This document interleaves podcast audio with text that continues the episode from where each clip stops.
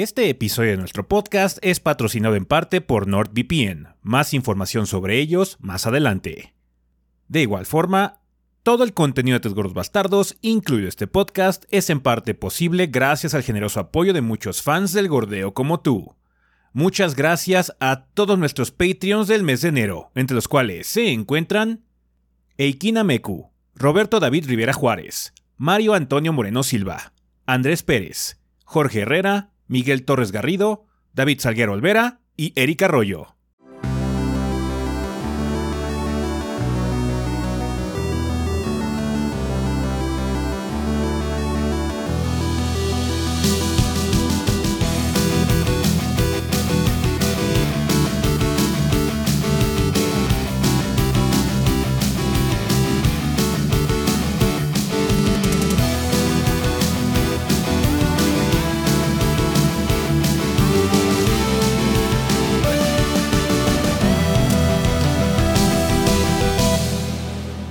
Pedo banda? Sean bienvenidos al episodio 510 del podcast de los tres gordos bastardos. Yo soy su anfitrión Ezequiel y como ven aquí encuentro con el resto del elenco de los gordos, o sea, Rafa y Adrián, que ya estamos de vuelta, comenzando con el podcast en el 2023, el primer episodio de este año, banda.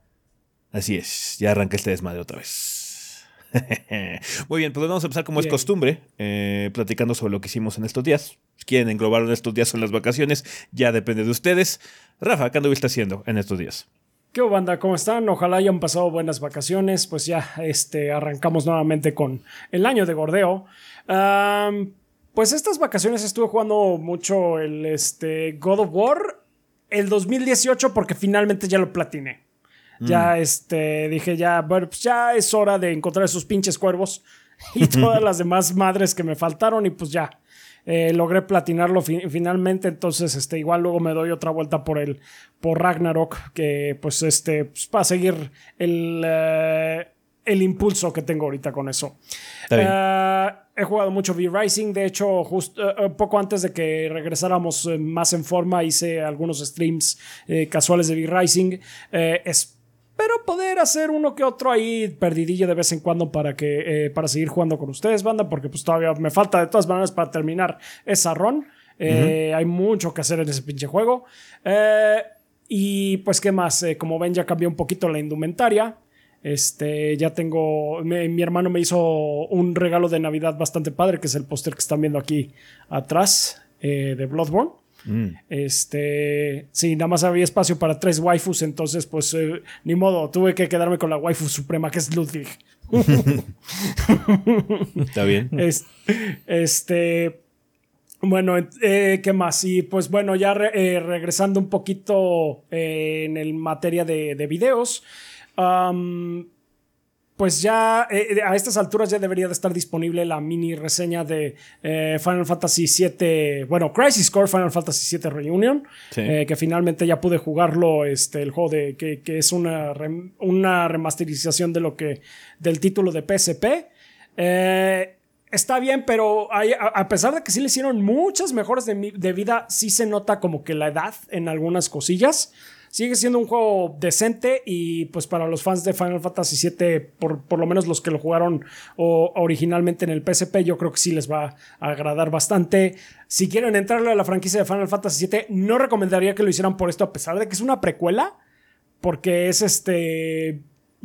Revela muchas no sé, cosas. Revela muchas cosas. Ajá, revela muchas cosas. Y desgraciadamente, eh, una de las quejas que yo tengo con ese juego es que las escenas emotivas que tiene con los personajes eh, más prominentes de Final Fantasy VII, eh, pues básicamente está dependiendo el juego de, de que tú estés, uh, tú ya tengas una conexión emocional, pero a partir del juego, del juego original, no tanto de Crisis Core.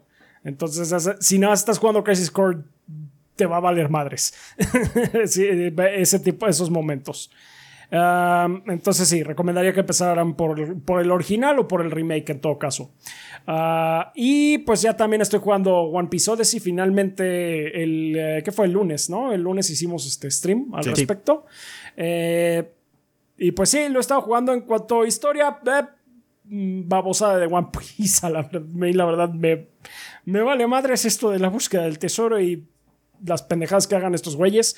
Eh, Pero en cuanto a gameplay, no está. Este, tiene un concepto un poquito ah, diferente de las batallas de, de, por turnos de RPG. Ah, un poquito nada más. No está no lo estoy odiando. No diría que es lo más innovador que he jugado, pero pues sí, o sea, el año fiscal de Rafa se, eh, se caracterizó por ser de juegos que potencialmente podían destruirme y nada más un par lo hicieron. pero este, la, la, gran mayoría son eh, casos de no lo odio y este parece encaminarse para allá. está bien. está bien. Está bien. Tú, Adrián, ¿qué andas sí, sí, sí, sí pues eh, yo no estoy ahorita jugando nada para Mini. Yo me estoy encargando de la grabación de una de las reseñas grandes que viene. Sí. eh, oh. este, pues, seguro. Podemos estirar mucho la definición de, divertido, supongo. ya lo verán, va a salir a lo largo de la semana.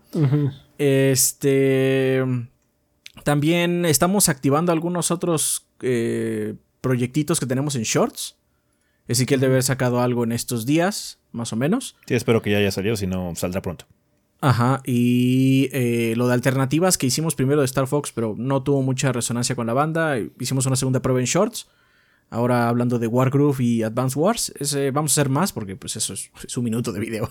Entonces vamos a hacer más pruebas mucho más fácil, ¿no? Sí. Entonces vamos a estar haciendo pruebas. Van a salir shorts también de... El lunes debe haber salido... Eh, bueno, el lunes que sale la versión en video va a salir o debería salir ya el resumen de, esta semana. Que esos videos han funcionado para que la gente diga, ah, yo no vi este video. Porque luego YouTube no, no recomienda, ¿no?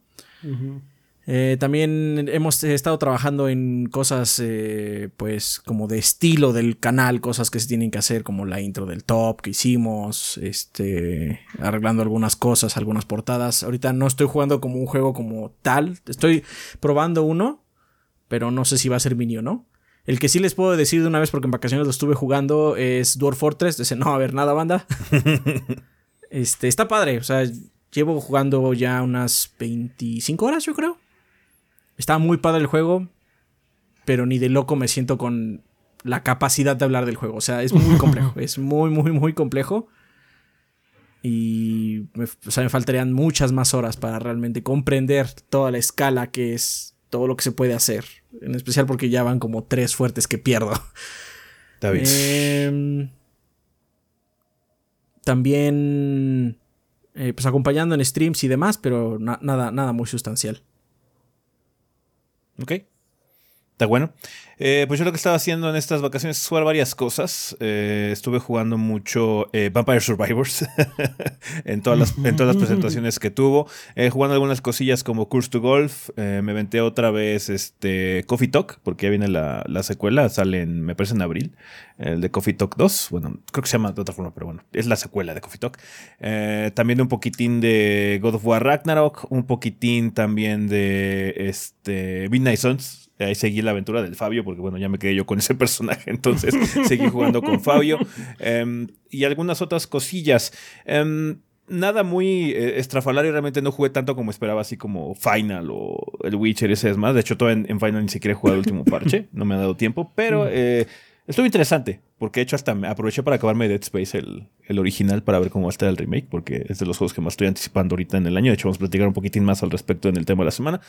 Entonces sí, muy muy ecléctico la situación. Y esta semana pues trabajando en cositas como lo del top 10, eh, terminando obviamente edición de video, cositas por así, ya trabajando en algún un poco de contenido, eh, de hecho debió haber salido pronto hace poquito eh, impresiones mías del último DLC de, de Far Cry, que creo que se llama Los Between Worlds o algo así, tiene un nombre así como de, de, juego de Ratchet Clank, ahí lo menciono en el, en el, este, en el escrito. Y también ya estoy empezando a ver qué onda con minis y contenido adicional. Em, obviamente mucha gente ha estado preguntando si va a haber contenido con los nuevos portes de personas. Sí. No sé cómo voy a manejar el 4, el Golden, porque hace poco hice impresiones de la versión de Steam. Y dudo que haya muchos cambios con respecto a esa versión. Em, pues no, ¿no? Pues es como Igual y nada más es un short, no sé. Este. no sé. Podría eh, hacerlo. Sí, hay, hay, que ver cómo manejar ese. El del 3 es más, hay más donde el del 3 más reseña hay. Sí, no hay ni siquiera reseña de Persona 3. No, no creo que hagamos reseña de Persona 3. La gente, está preguntando, oye, ¿ni se hacen reseña este? No creo, porque Persona 3 Portable no, no es como que la versión ideal de Persona 3. No es la versión completa, siento yo, de Persona 3. Ha habido rumores de que está haciendo Atlus un remake de Persona 3, estilo Persona 5, y les dije a la banda, si sale ese remake, yo creo que ese remake sí hacemos reseña grande, ¿va? Sí, no. Pero, porque aparte es full on básicamente nuevo juego, aunque sea como la misma historia, ¿no? Es que este, el Persona 3 Portable es como una novela gráfica que tiene la historia de Persona 3. Ajá, entonces. No, reseña no. Voy a ver si hacemos impresiones eh, o quizás la haga mini, no sé, eh, ya veré. Eh, estoy probando tres versiones. Voy a probar la versión de PlayStation 4, que también es como tengo PlayStation 5, la versión de Switch y voy, a ver si puedo conseguir la de Steam también para poder ver cómo está en PC, porque bueno, en PC luego suelen tener algunos problemas. Okay. Ah, es que el juego, si, si le cambias esta opción, crashea, ¿no? Una mamá así, de seguro hay una situación por el estilo. ya veremos en el 5.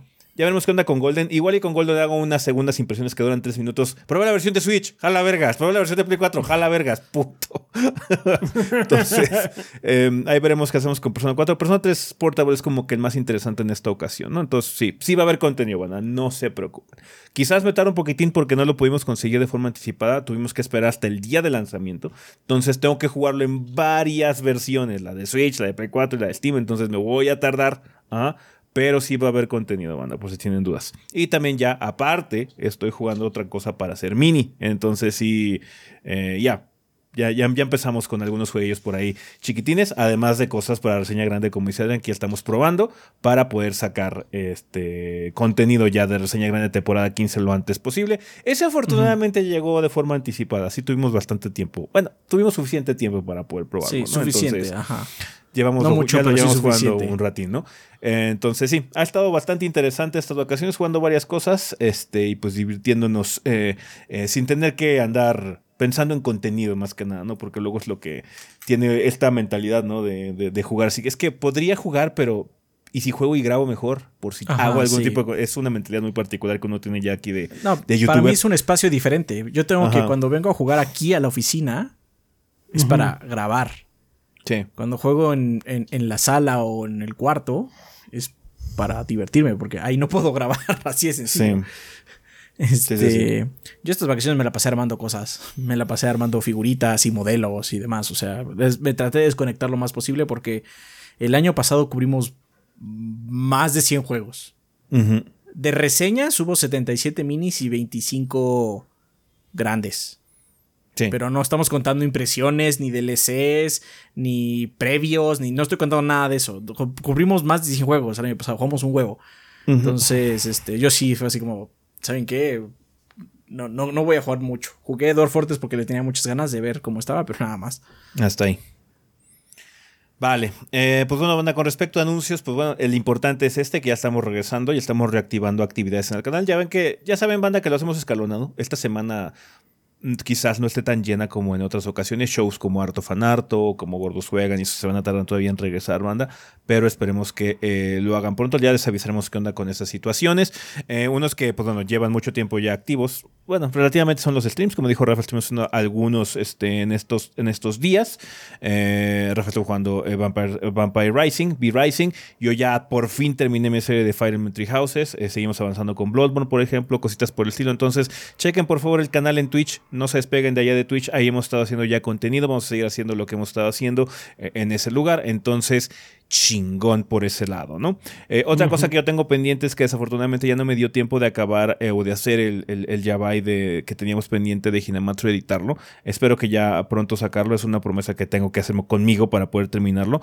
Luego el tiempo no me da para poder hacer ese tipo de ediciones, banda, pero creo que ya vamos a poder hacerlo ahorita, que todavía está medio calmada la cosa, para que podamos hacer ya la grabación del siguiente Yabai. Como les habíamos comentado, eh, tenemos la intención de cambiar un poquito la estructura de ese show y quizás dejarlo como stream, básicamente, y dejarlo archivado ya en YouTube. Básicamente, streamar aquí en YouTube y que ese ya sea el, episodio de Yabai, ¿no? Eh, eh, hasta cierto punto. Igual hay que cambiar un poquito la situación de las preguntas y todo ese desmadre para que no se sienta tan entrecortado, pero ya veremos cuál es la situación de Yabai anime para el de Otaxi, ya les iremos avisando cuando nos pongamos bien de acuerdo cuál es la situación, pero lo más probable es que sí hagamos eso, de que ya sea de las pocas cosas que sí hagamos transmisión en vivo aquí en YouTube, entonces igual y con eso estrenamos nuestra nueva libertad para poder hacer streaming en YouTube.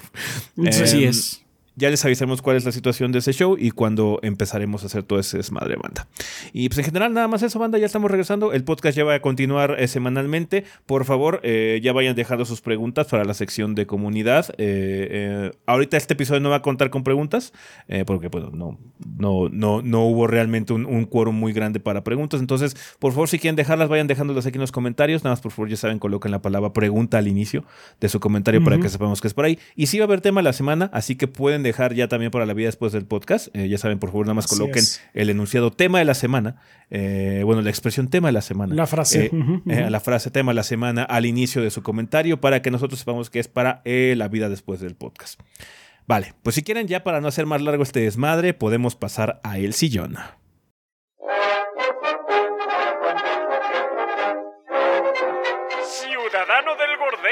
Antes de proseguir con este episodio del podcast de los gordos, tenemos un mensaje especial para ti.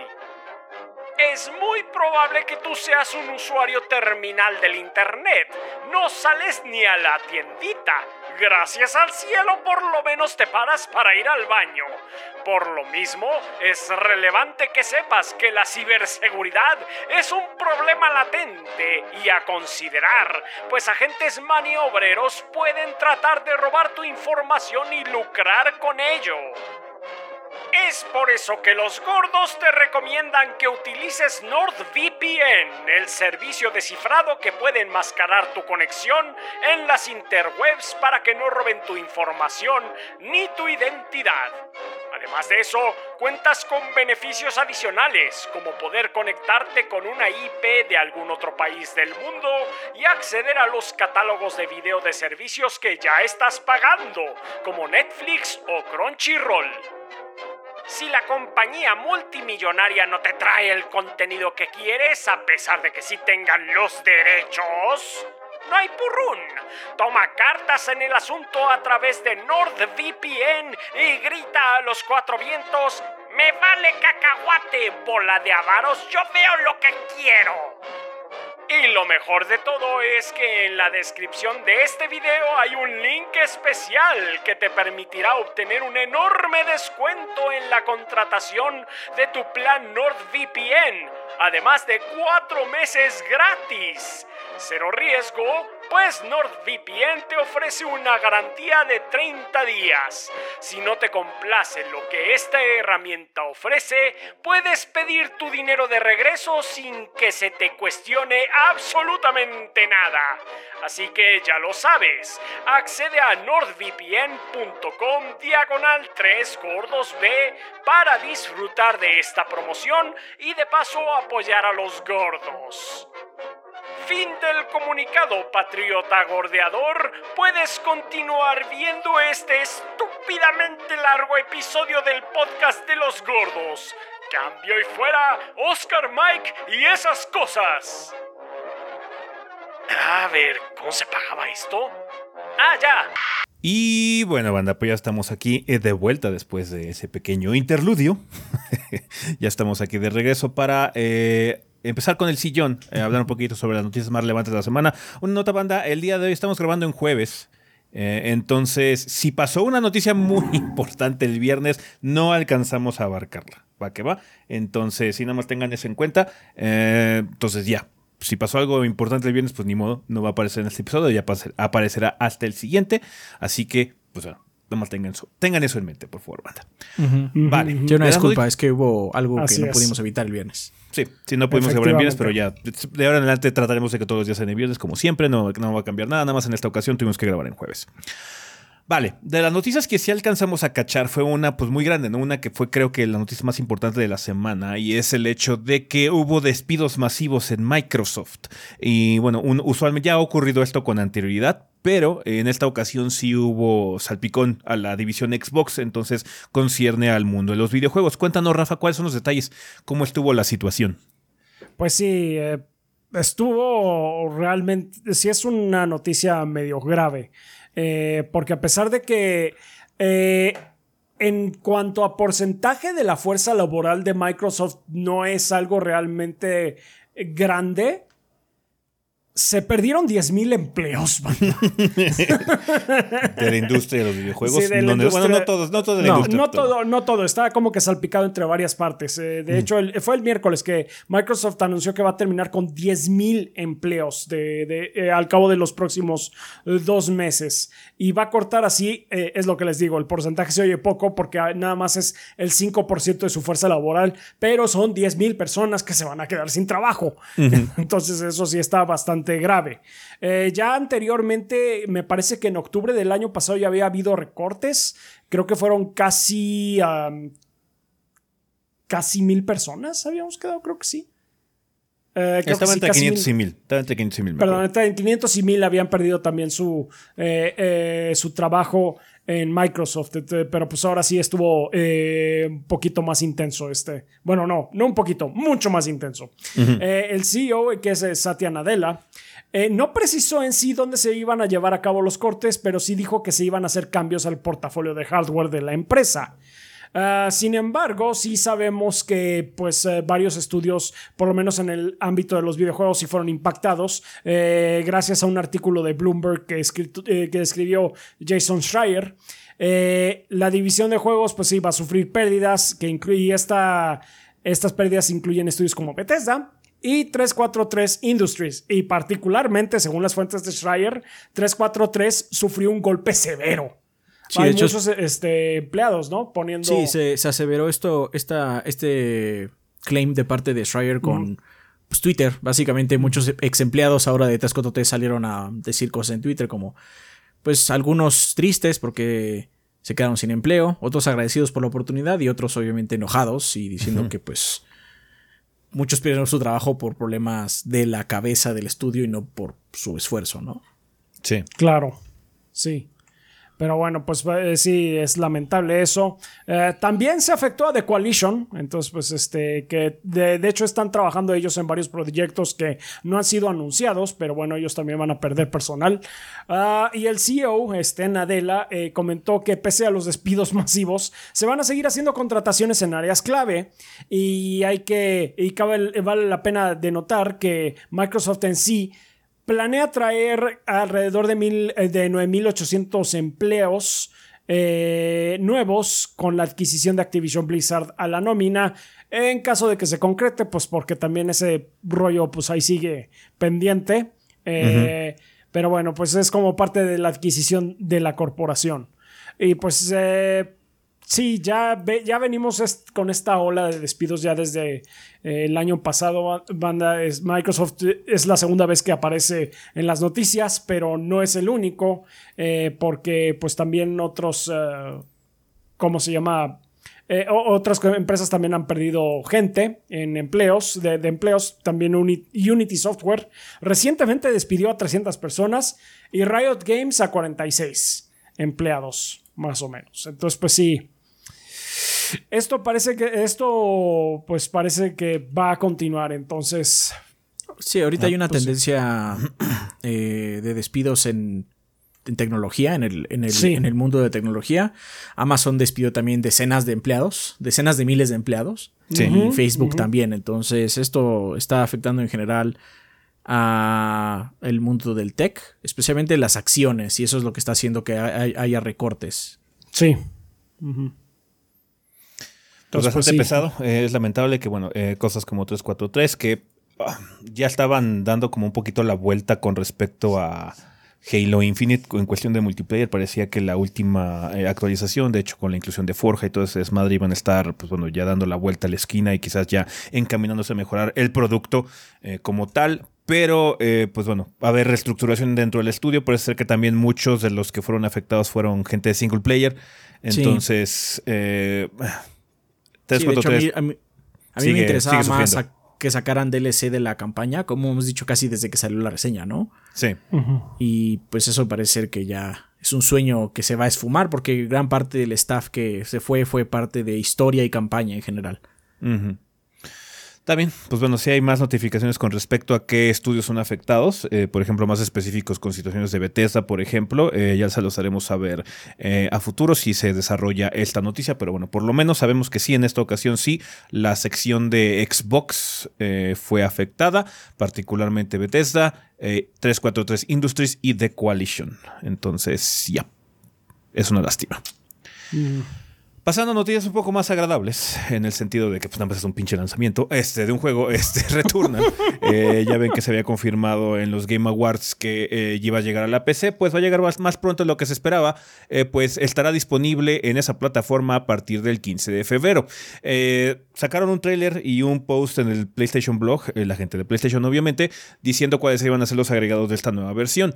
Se han agregado cosas como el Nvidia DLSS y el AMD FSR, lo que le permite marcar velocidad de fotograma sin eh, marcar la velocidad de fotograma sin comprometer la calidad visual. Hasta cierto punto, ¿no? Vamos a ver claramente cómo está, cómo está la implementación, porque todavía esta tecnología no es 100% este, confiable en algunos aspectos, se puede notar todavía en los aspectos de reconstrucción. Eh, incluso el DLSS 3 que acaba de estrenarse con las nuevas tarjetas tiene algunos detalles todavía, pero indudablemente es algo que es muy útil, ¿no? Para poder este, bajarle la demanda a tu hardware y puedas correr en una resolución un poquito más grande de lo normal o de lo esperado un título de tanta carga como lo puede ser Returnal, ¿no? Eh, también se agregó, se agregó el sistema de NVIDIA NIS para aquellos jugadores que también desean ver un aumento en el rendimiento, pero no tienen el hardware para admitir DLSS o FSR en PCs con tarjetas gráficas capaces de soportar la carga. Los requerimientos mínimos de este monstruito es una Nvidia GeForce GTX 1060, 6 GB, o AMD Radeon RX 580 de 8 GB, CPU Intel Core i5 de 6400 eh, de 4 núcleos a 2.7 GHz, o AMD Ryzen 5500X de 4 núcleos igual a 3.5 GHz, 16 GB de RAM de DDR4 y Windows 10 64 bits, almacenamiento de 60 GB, HDD, SSD recomendado. Eh, pero bueno, también está la noción esta de que las óptimas son ya, particularmente el RAM llamó la atención con 32 GB de RAM para poder correrlo de forma este, eh, decente. Entonces, ya, eh, Returnal parece ser que va a tener algunas situaciones medio interesantes con respecto a las especificaciones de PC. También ya vimos también, hace poquito sacaron las especificaciones de Forspoken y demás, y hubo también ahí un levantón de cejas de que, güey, ya vamos a tener que empezar a actualizar varias cosas porque los juegos ya van a empezar a demandar mucho más. Em, obviamente tendremos compatibilidad con DualSense eh, para la gente que quiera utilizarlo. La implementación de DualSense Returnal es muy buena. Y bueno, ojalá que la de PC también continúe tan buena como la de PlayStation 5 y mouse y teclado, ¿no? Eh, también va a haber compatibilidad con diferentes resoluciones, motores, monitores ultra anchos y demás. Así que vamos a ver qué tal está este port. Últimamente Sony ha estado haciendo muy buenos ports de PC, eh, particularmente la serie de Spider-Man de Insomniac ha estado muy bien en PC. Entonces vamos a ver qué tal Returnal, que sería el primer juego de Housemark en llegar a la PC. Eh, no es como, de hecho, Housemark ha sacado juegos en PC anteriormente también, entonces quién sabe quién está haciendo el port, no tengo el dato, pero bueno, ya veremos cuando esté disponible el juego el 15 de febrero. Así que a esperar, porque yo también le traigo ganas de de jugar otra vez Returnal eh, y ahora en PC. Desafortunadamente tenemos que otra vez cambiar la página y irnos a una noticia un poquito, pues, no sé, deprimente, supongo que es la palabra correcta. yo em, creo que sí. Deprimente, eh, pero esperada. O sea, sí, no me sorprende, pero aún así es deprimente. Ubisoft trae un, trae un montón de broncas. Cuéntanos, Rafa, ¿cuáles son los pedos de Ubisoft ahorita? Puta, Ubisoft trae un desmadre. no, ok. Eh, bueno, hablando, eh, volviendo un poco a lo que estuvimos eh, comentando al principio, banda, de experimentando con shorts. si estuvieron visitando el canal, se, se habrán dado cuenta que hicimos un short rápido eh, respecto a que Skull and Bones de Ubisoft había sido retrasado, que fue como que nada más el pretexto que tuvimos para eh, hablar un poco acerca de los problemas que está encarando la compañía. Que básicamente, o sea, Skull and Bones nada más es la punta del iceberg de lo que está ocurriendo. Eh, porque además de eso, hay básicamente cancelaron ahorita tres juegos que no habían sido anunciados. De hecho, había un miedo muy latente que uno de, los cancelados hubiera sido Beyond Good and Evil 2. Ya confirmaron que no es, no es el caso. Ese todavía sigue en desarrollo. En el infierno del desarrollo, entonces quién sabe cuándo salga, pero bueno, ahí está. Eh, pero bueno, básicamente lo que va a hacer Ubisoft es enfocarse en las mega franquicias, porque esa es la jugada más, seguro a nivel más segura a nivel financiero. Es lo que ven que deja lana. Entonces, pues va a haber mucho más Assassin's Creed. Eh, Ya sabíamos que iba a haber muchos Assassin's ya Creed, por sabíamos. Entonces, pues sí, pero poco más de eso. Este, poco más además de eso, más bien. Ah, pero bueno, la cosa es que a luz de todo este desmadre, Yves Guillemot, el CEO, el, presidente, el eh, CEO de la compañía, mandó un correo a los trabajadores básicamente diciéndoles que échenle ganitas, ¿qué pedo? La pelota está en su cancha. Comentando que de ellos dependía salvar el barco y que trabajaran más duro para poder volver al camino del éxito y que tuvieran cuidado con sus gastos. También en el correo comentó que el No año mames. pasado. Sí, o sea, no, sí, no mames. Yes, ajá, ajá, sí. Ajá, dígame, dígame, señor. No, si fuera su empleado le iría a patear las bolas aunque me metieran a la cárcel, ¿eh? Bien cañón, ¿eh?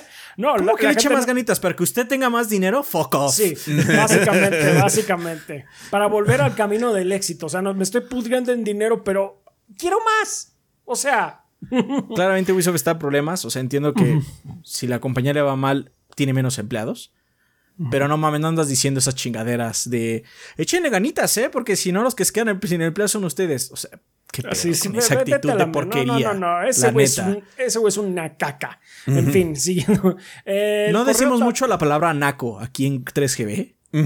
pero ese güey es un naco. Ese güey es un naco, sí.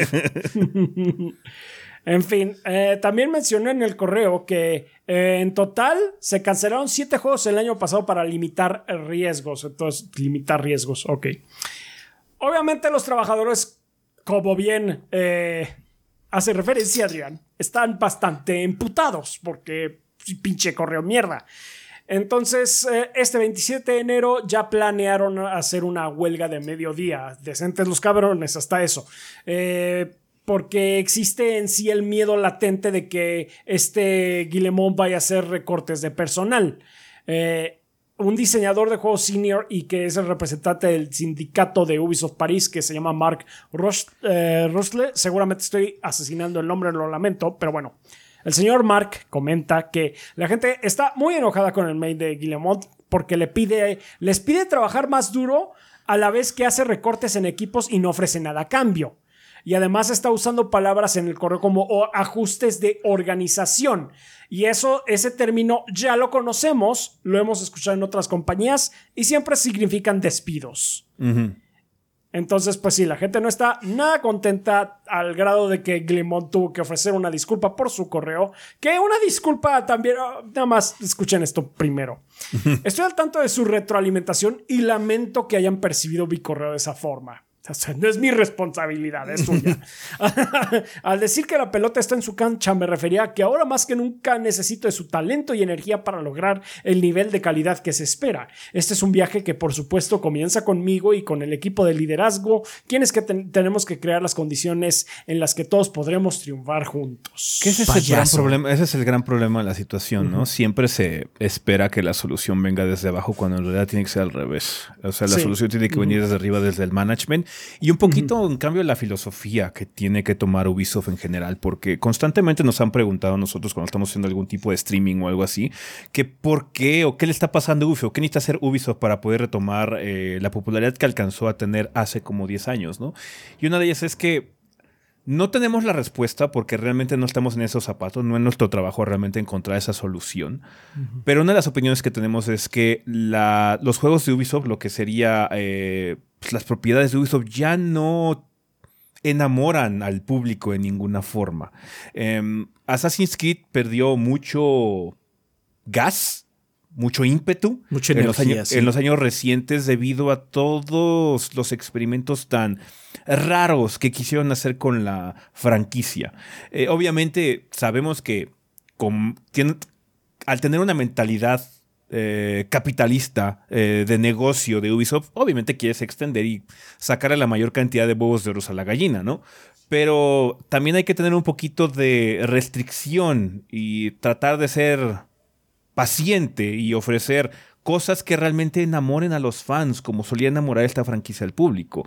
Cuando estábamos en la trilogía de Ezio, esta era una franquicia completamente imponente, pero luego se fue para abajo bien cabrón. Entonces, cosas como Far Cry, eh, cosas como Ghost Recon, ya no tienen identidad, ya no tienen ese gancho que dices, wow, realmente estoy esperando y quiero ver qué es lo nuevo que va a traer esta franquicia, ¿no?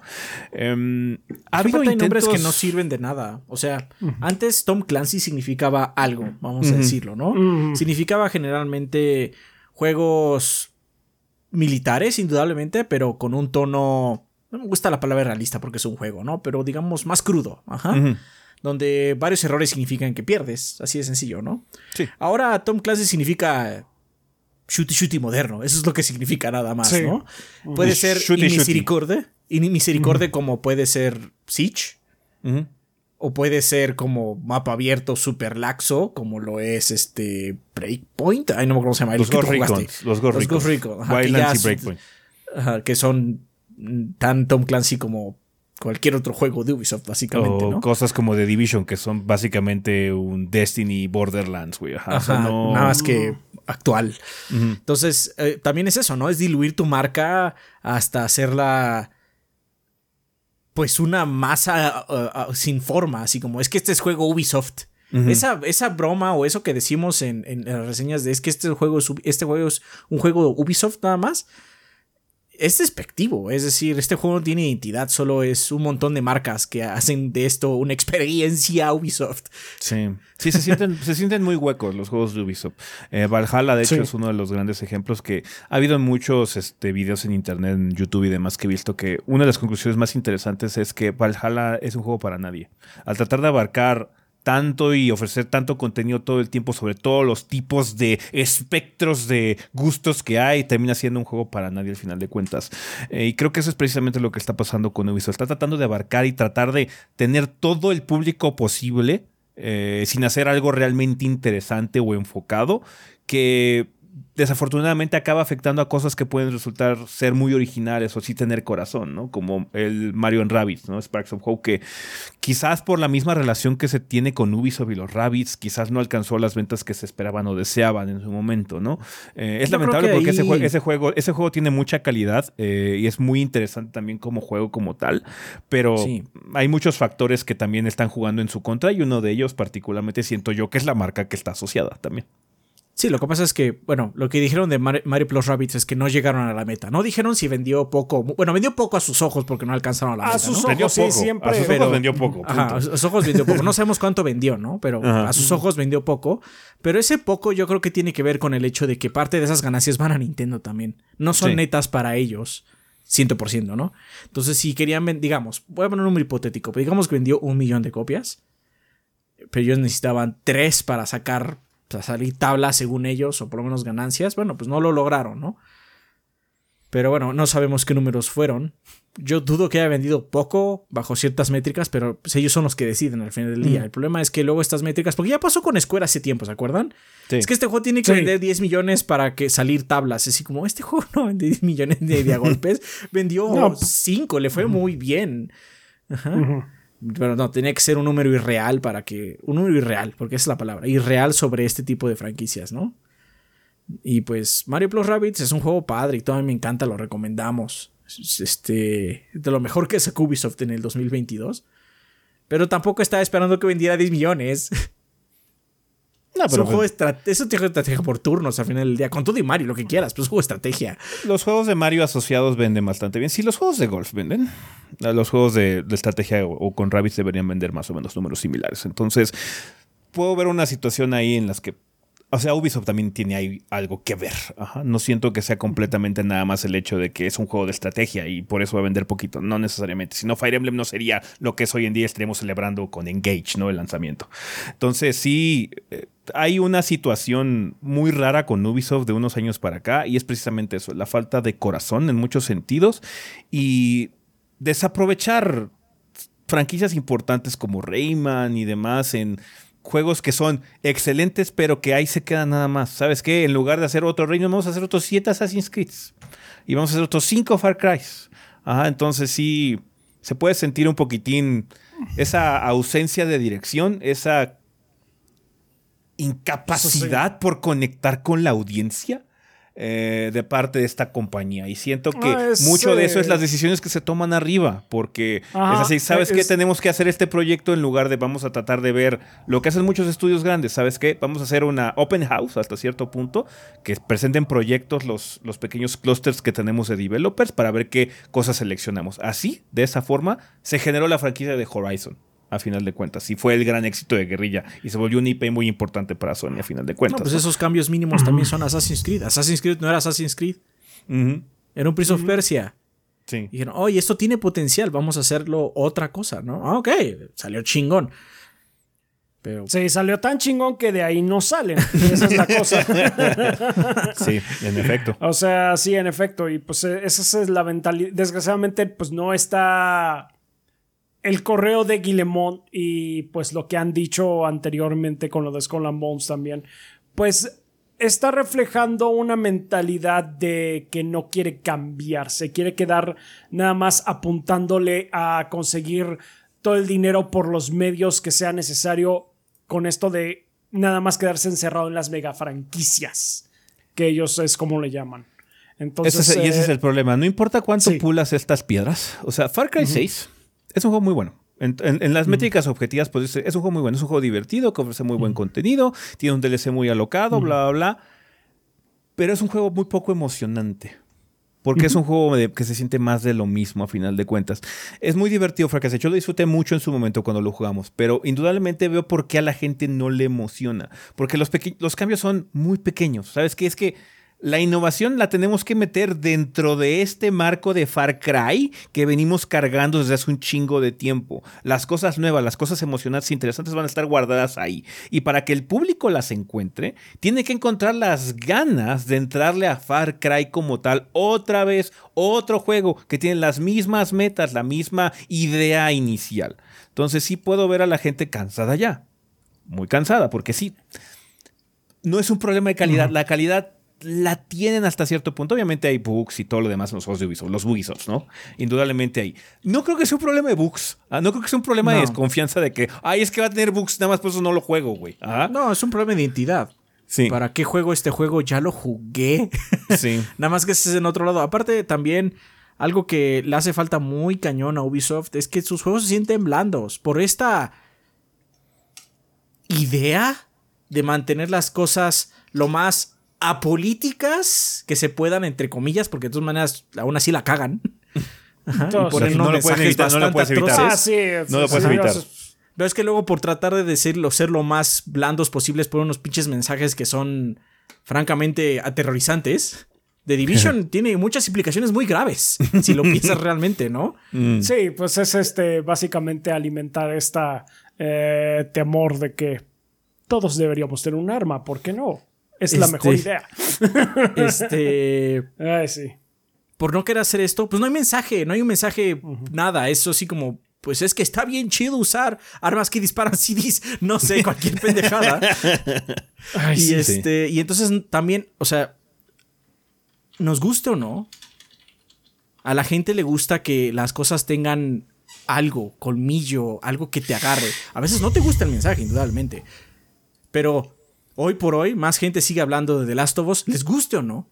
Porque la gente que no le gusta también sigue hablando al respecto. De hecho, No, hablan luego cañón, o más sea, veces. Hablan más. Sí, las voces Los que no hacen popular el producto. ¿Quién, quién habla de Far Cry 5? no. Producto blando. No, no, tiene, no tiene piernas, no tiene nada donde agarrarse. Sí. Ajá. Te- entonces, no hay una visión sólida. Ok, no te gustará la visión del juego, pero lo hace su cosa también. Lo hace su, su universo, ¿no? Estos juegos son tan blandos que no, no hay de dónde quedarse con ellos. Más allá de, pues está bien padre ir y matar con un oso, ¿no? Que es diabético.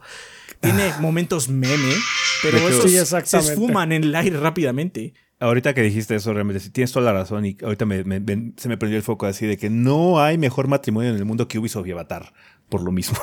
Sí, blandos los dos, absolutamente blandos. Ay, ay, ay, ay, yo dije, por- siempre, siempre me pasa de Avatar, pero Avatar, ¿de qué estás hablando? Eh, si es un mundo muy padre. padre. Ah, ah, los pitufos, claro. Si dijeras The Last Airbender sería otra cosa. Sí, sí, sí, Avatar, exactamente. Avatar es, un- es, una, es una cosa.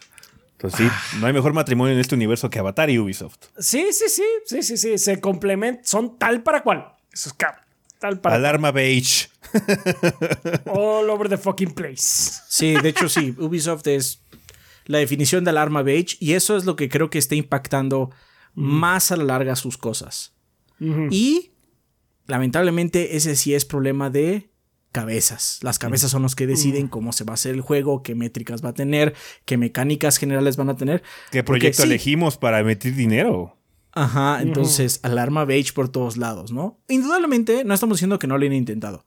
Tienen cosas de mucha valía a lo largo de los años que han sacado, pero que no han seguido. Eh, o por lo menos no han seguido de una forma popular, ¿no?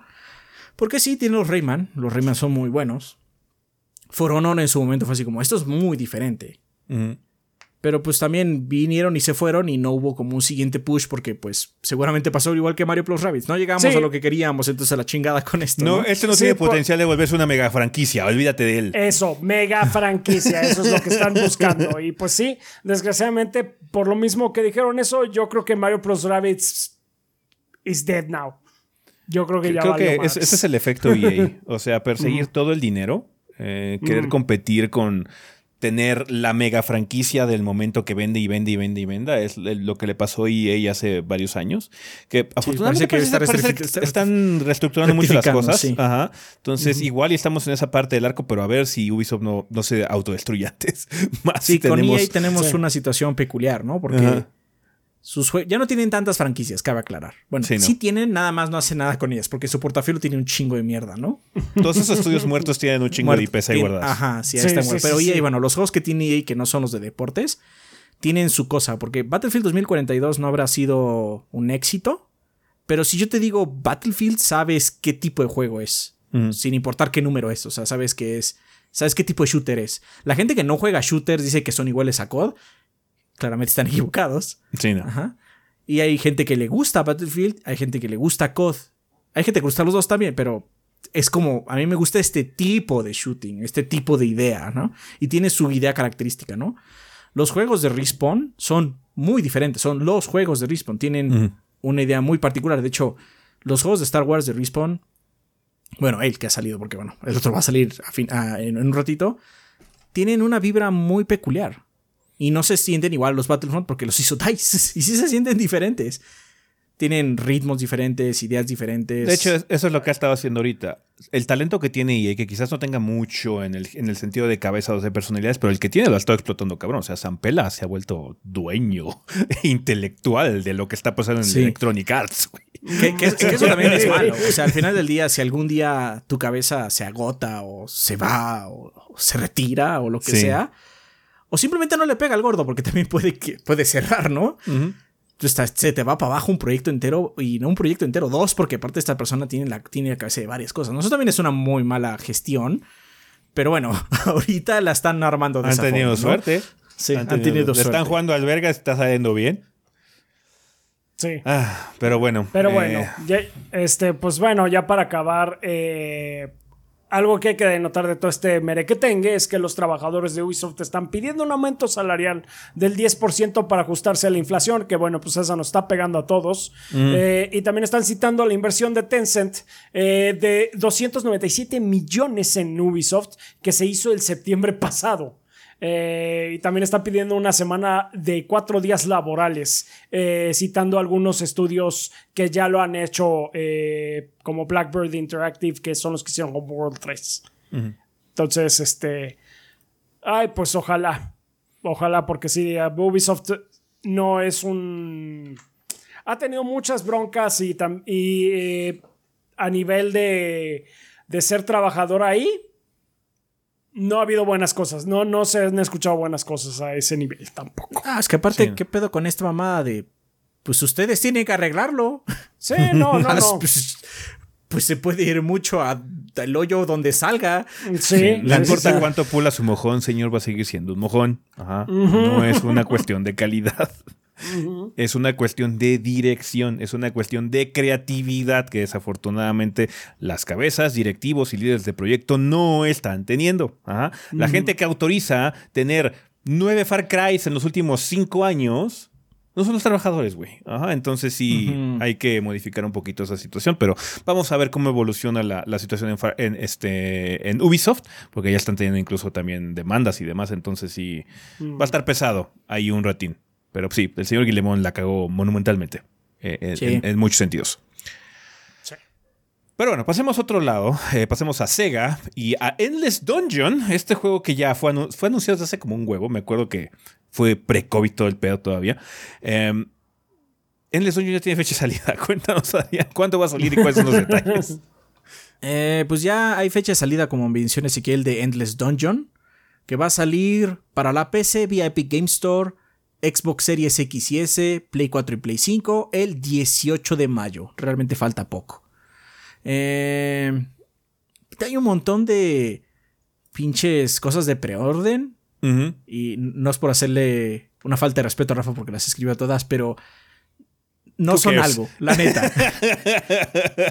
¿No son o sea? No son algo, no son, o sea, como no es una franquicia Ah, que la gente siga ni conozca, si les digo ahorita mismo que si lo preordenas vas a tener el Open Dead Final Rodeo, van a decir qué chingados y- y es bueno, eso. ¡Yay! Gracias. Gracias. Ajá.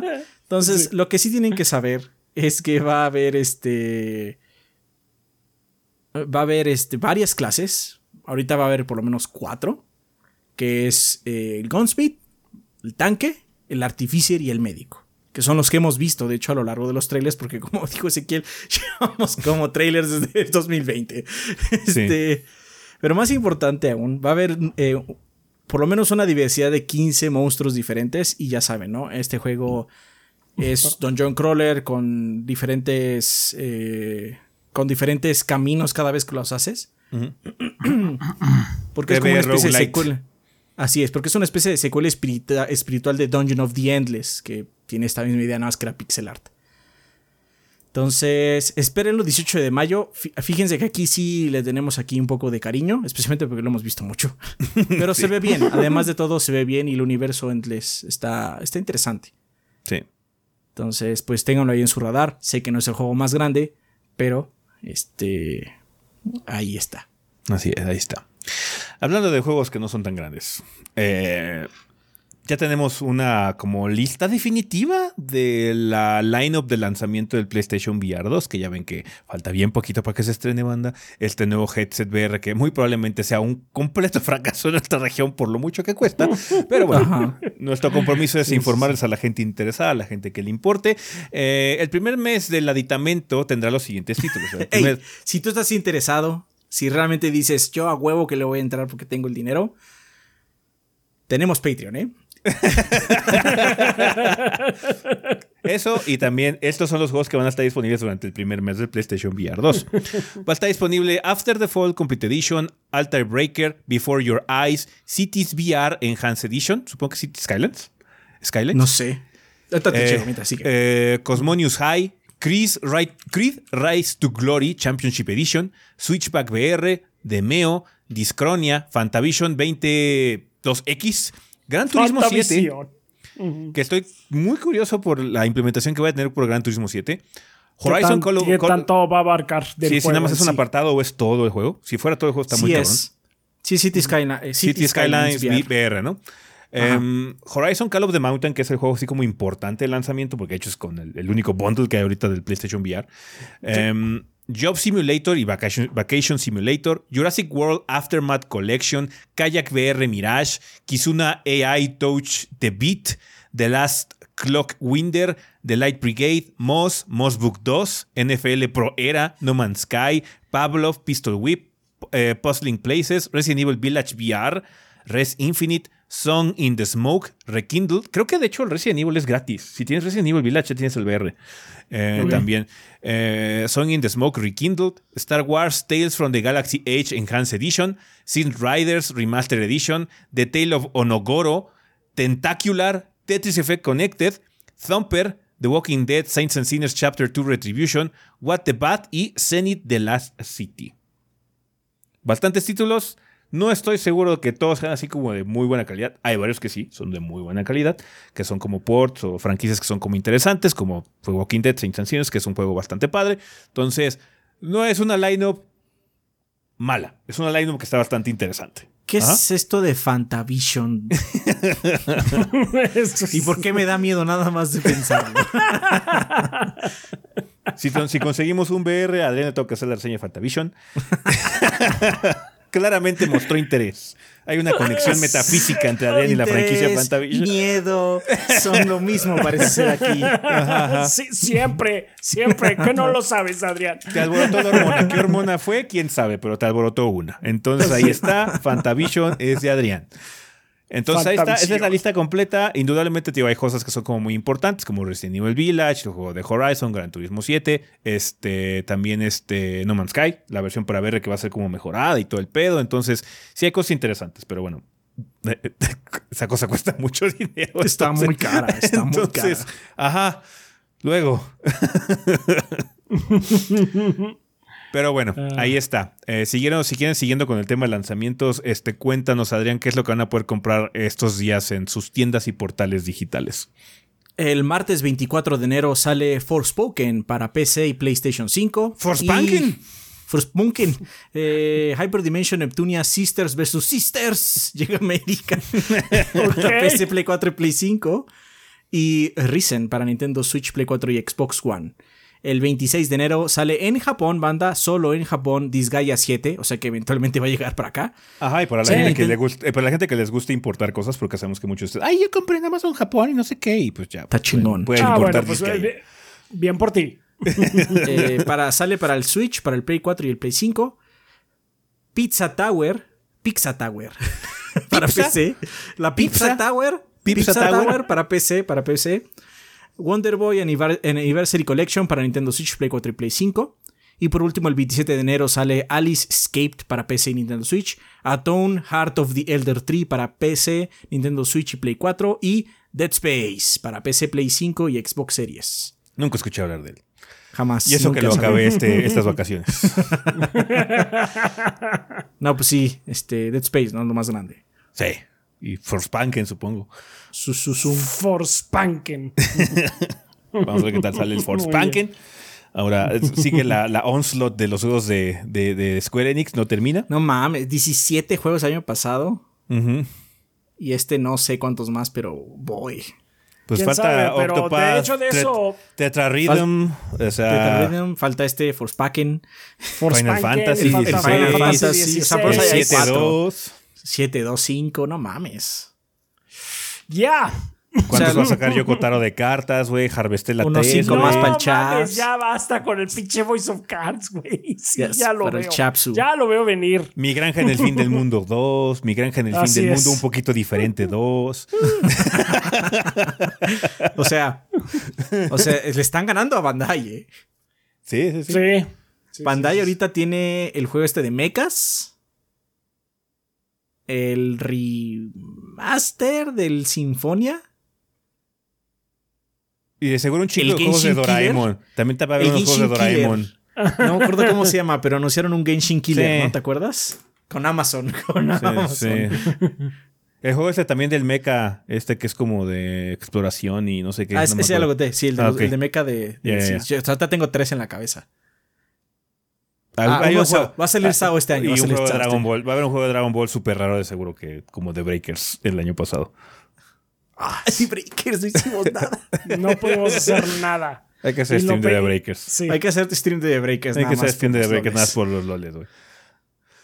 Pero bueno, ahí está. Eh, Dead Space, indudablemente es lo que más nos llama la semana. Eh, también está Forspanken, como decíamos por ahí. Entonces, ya, empezamos ya pesadito en enero. Que ya llevamos varios años haciendo esto. De hecho, enero solía ser el mes Resident Evil. Ahora no se pudo. Ahora nos tenemos que esperar hasta marzo. Así que ya. También creo que esta semana salió Monster Hunter Rise para Sí. consolas. Eh, los Persona, Fire Emblem Engage salió la semana pasada también. Entonces, no, pues tú, está, cabrón el pedo, banda. Ya empezamos puerco. Ajá, entonces, ya. Varios juegos no nos llegaron antes, así que hay que esperar como siempre. Como siempre, banda. Paciencia. Paciencia, por favor. ¿Va que va? Vale, bueno, eso sería todo con ¿Qué? respecto. Momento que le están peinando. Ajá. Eso sería todo con respecto del sillón, banda. Vámonos al tema de la semana.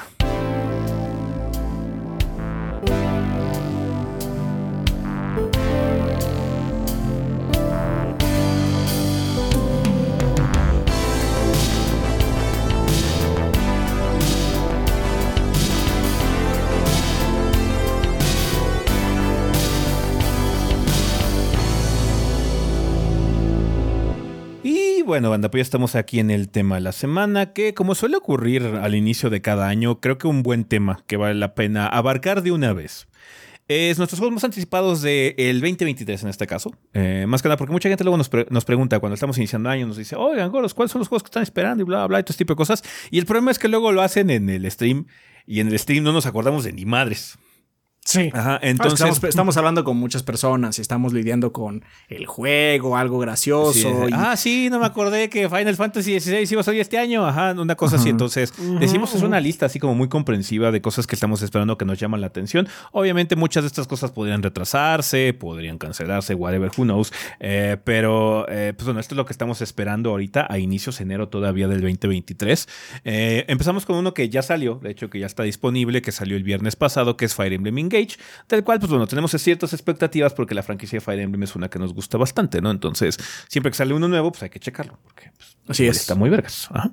Entonces, de ese no hay que hablar mucho, realmente es Fire Emblem. Vamos a ver qué tal está. Es, es una franquicia que nos llama la atención. Parece ser que hay muchos cambios con respecto a este título. Es un poquito más old school. No hay tanto desmadre administrativo y de relaciones interpersonales. Pero bueno, eso es como muy old school Fire Emblem, ¿no? A final de cuentas, es un juego como de aniversario. Por eso hay como tanta recopilación y uso de personajes de otros juegos. Entonces, vamos a ver qué tal sale Engage. Uno que ya platicamos hace poquito en el, el lanzamiento, es que de hecho esta semana, es Dead Space, el remake. Eh, Dead Space fue de las primeras reseñas que hicimos en su momento. Eh, me acuerdo que ah, cuando hicimos el proyecto, decimos, vamos a hacer una reseña de las tres plataformas principales, ¿no? La de eh, PlayStation, de Xbox, de, de Wii, y luego vamos a hacer una retro, que fue la de Ninja Gaiden, y luego ya empezamos como a hacer, bueno, ¿qué juegos están como padres? Y el primero que escogimos fue Dead Space. Entonces, sí, eh, esta franquicia, pues bueno, tiene un rato, fue de las primeras reseñas que hicimos y ahorita ya...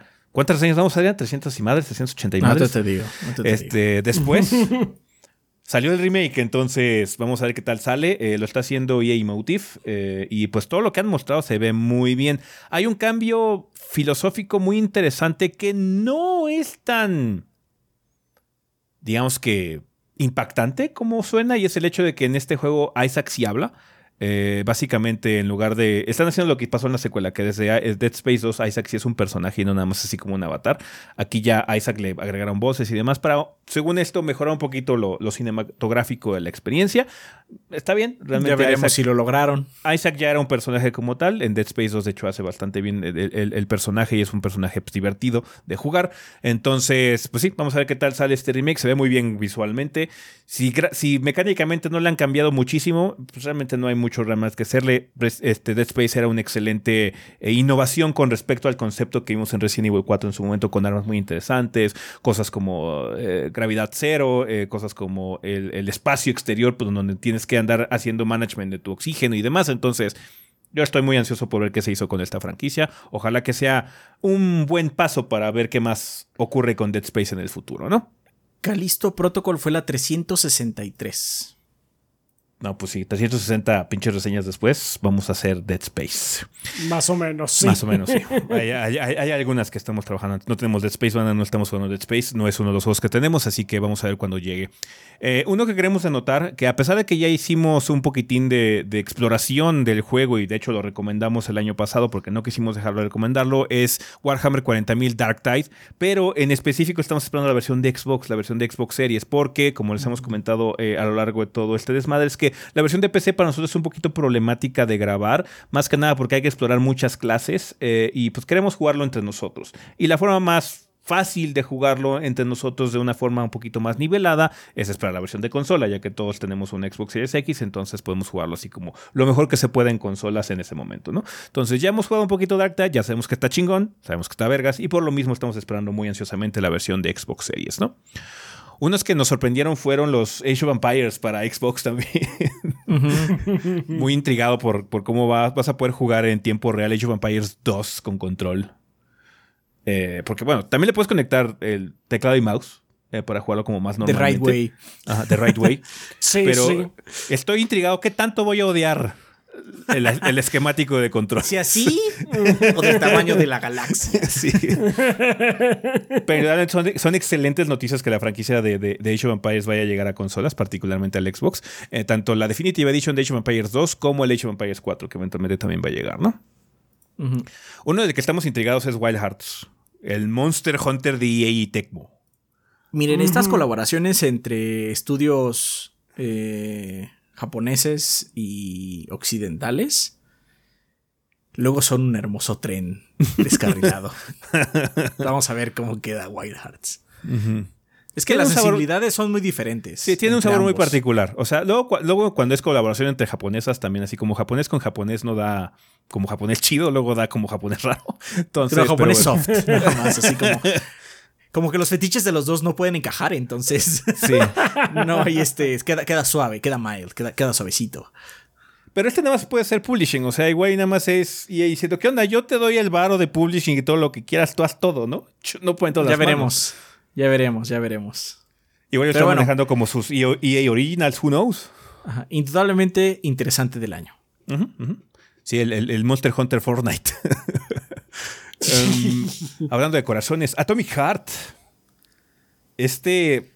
O sea, la idea que yo tengo todavía, igual y estoy muy equivocado por información que haya salido con respecto a este juego, es que es una especie como de.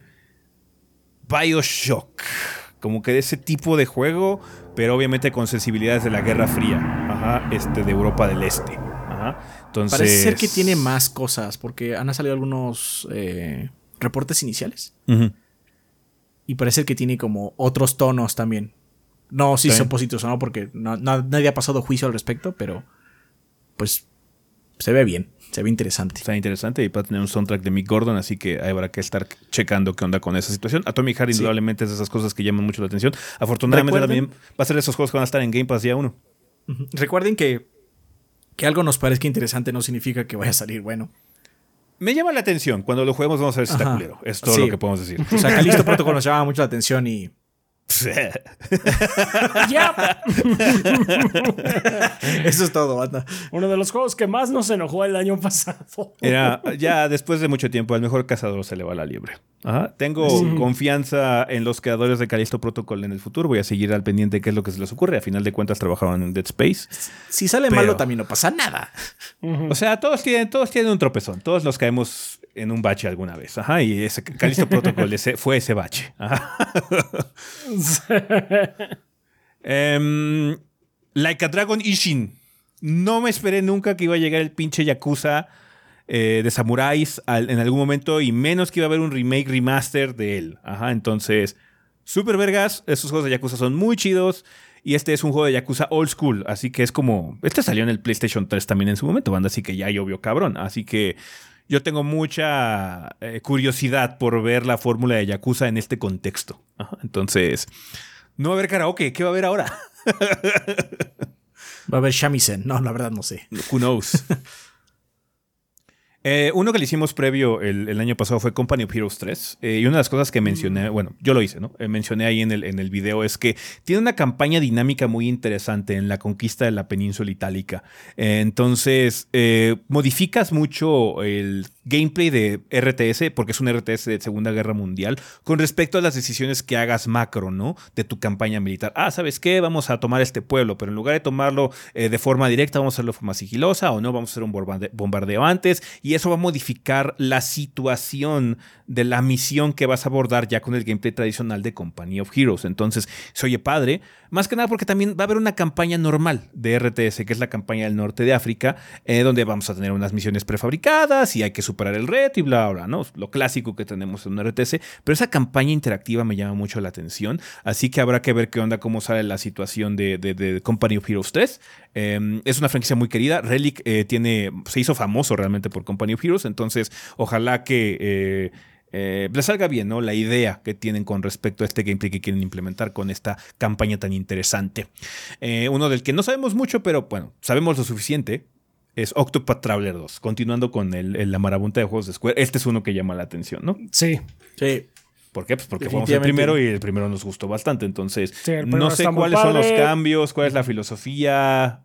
No he, no he averiguado mucho con respecto a Octopath Traveler. Pero o sea, lo que sé es que se va a ver bien. Que ese, ese estilo que manejan está. Sigue Súper teniendo el chulo. estilo HD 2D que. ¡Wow!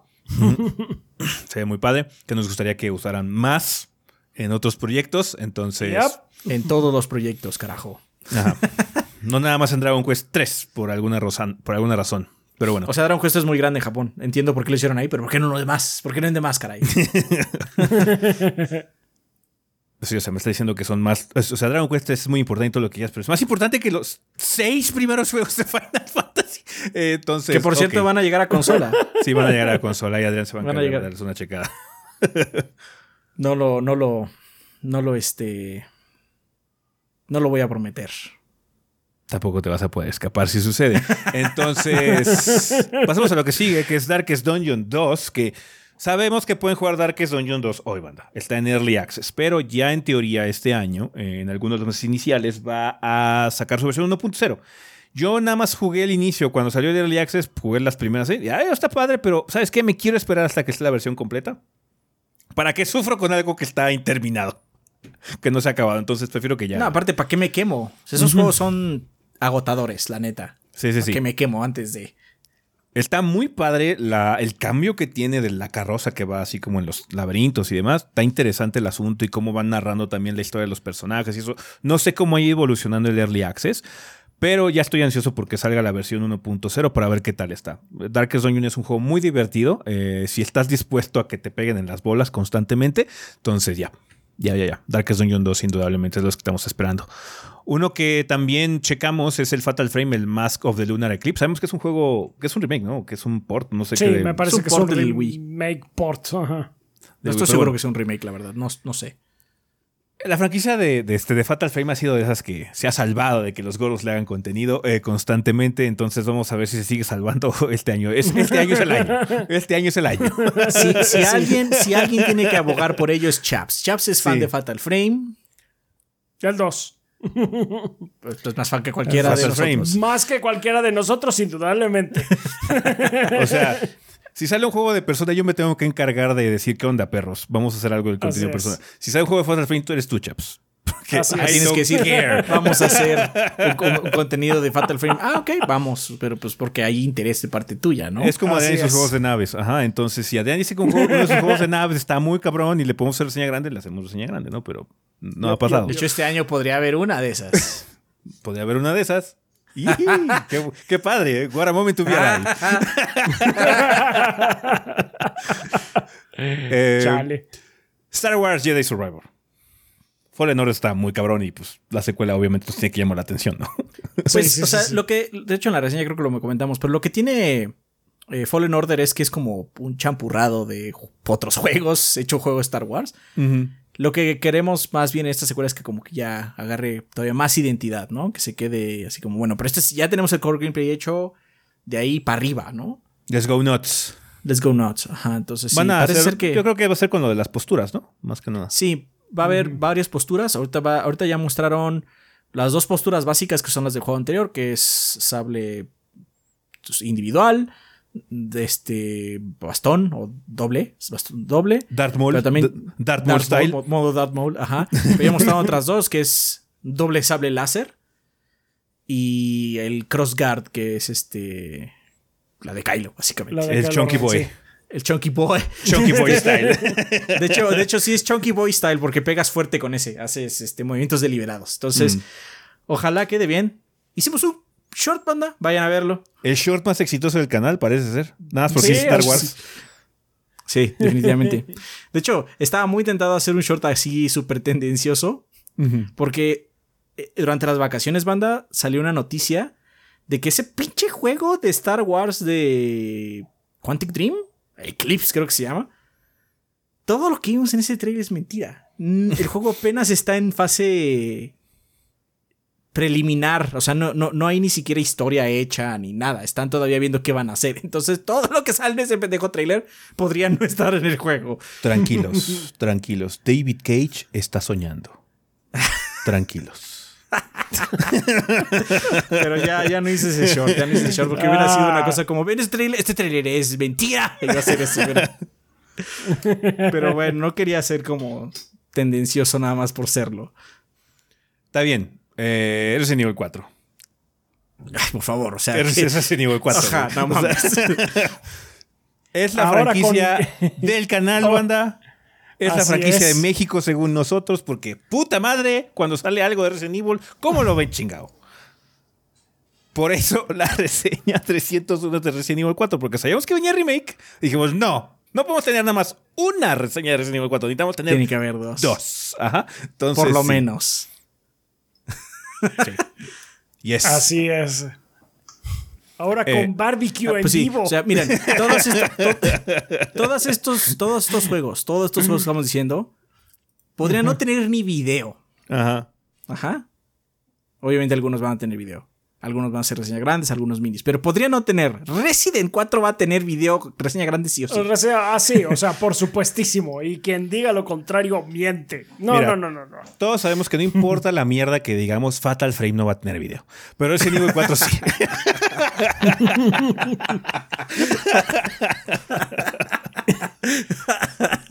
Ah, Somos como ese papá. Te prometo, Timmy, que voy a ir al recital. Voy a estar ahí en primera fila. Y no estamos ahí. Ay, gracias. Estamos papá. en la cantina con los cuates, con Fatal Frame. Así es.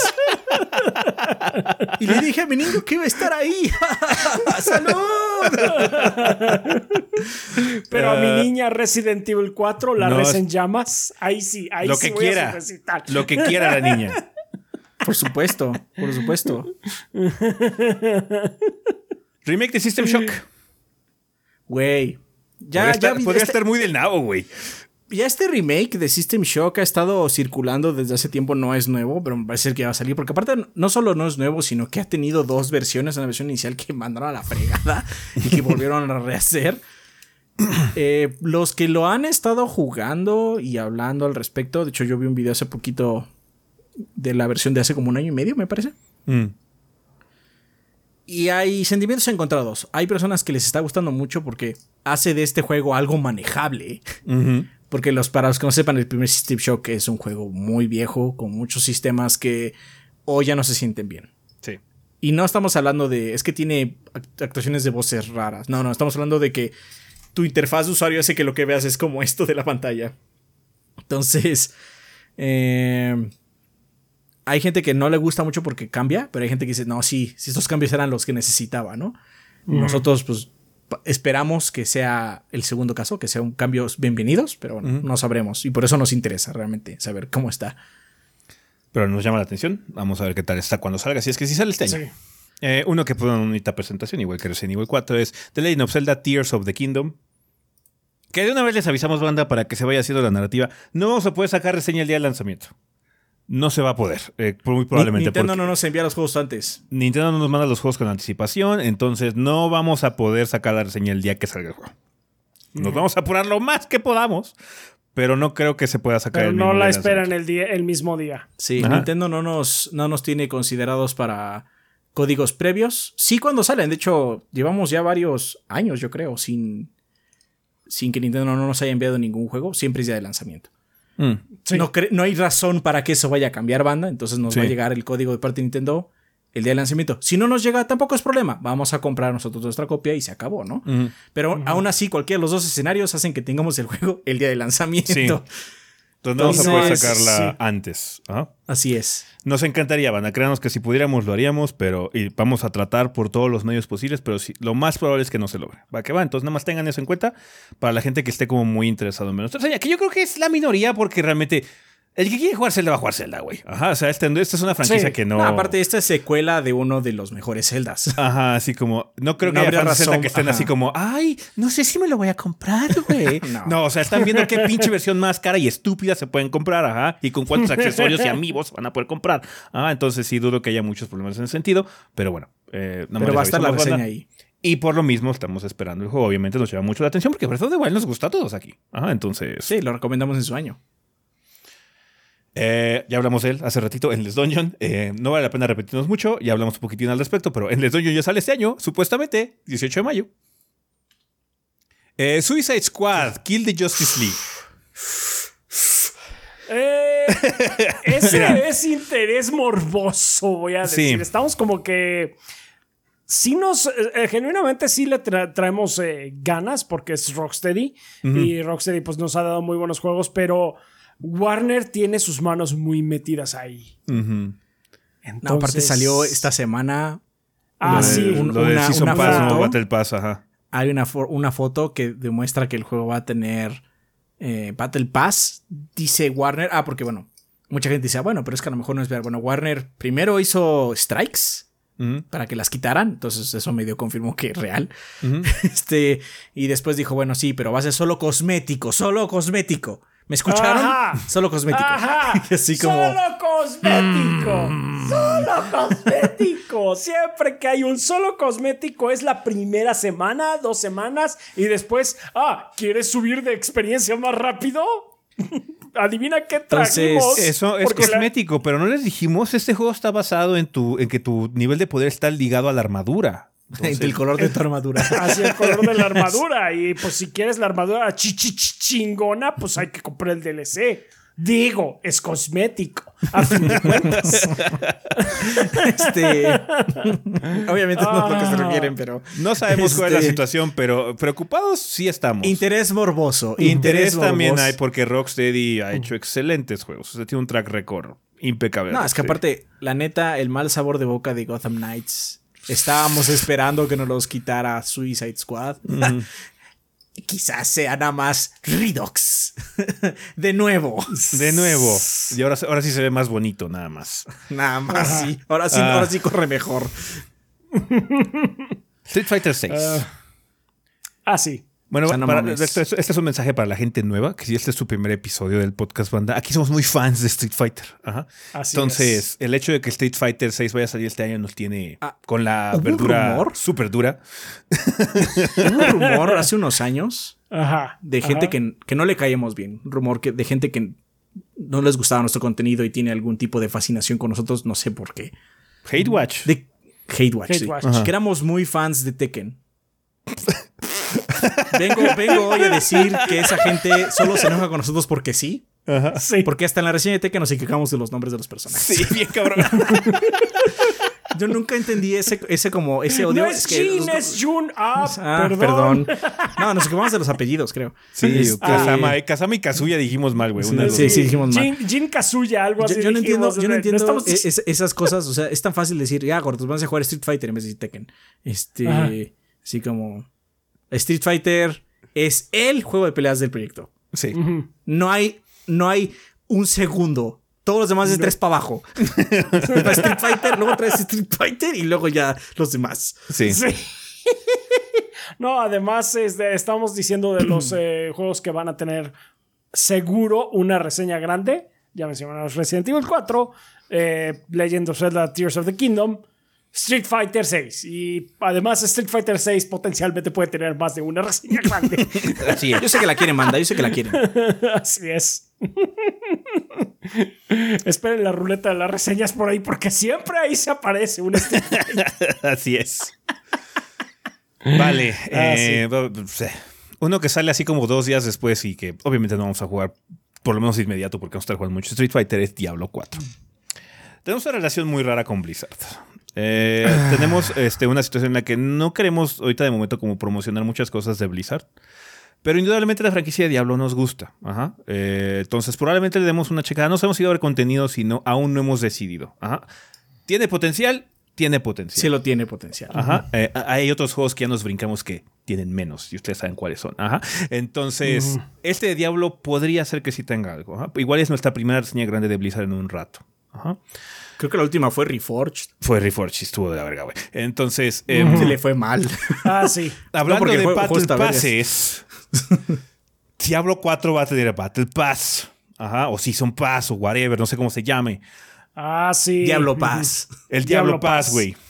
Tenemos dos muy malas experiencias recientes con los Battle Passes o Season Passes de Blizzard. Y una es Diablo Inmortal y la otra es Overwatch 2. Los dos están de la verga. Ajá, entonces... ya. Ey, ya rompieron relación con China. Entonces, igual y eso hace que ya, saben que ya la fregada. Es eso, no sabes qué, necesitamos generar la misma cantidad de dinero, pero ahora de estos gaijins. Ajá, entonces... aprieta más Sí. el mecate. O sea, pueden irse por los dos lados. Vamos a ver qué sucede. Entonces, preocupado estoy por Diablo, preocupado estoy, sí.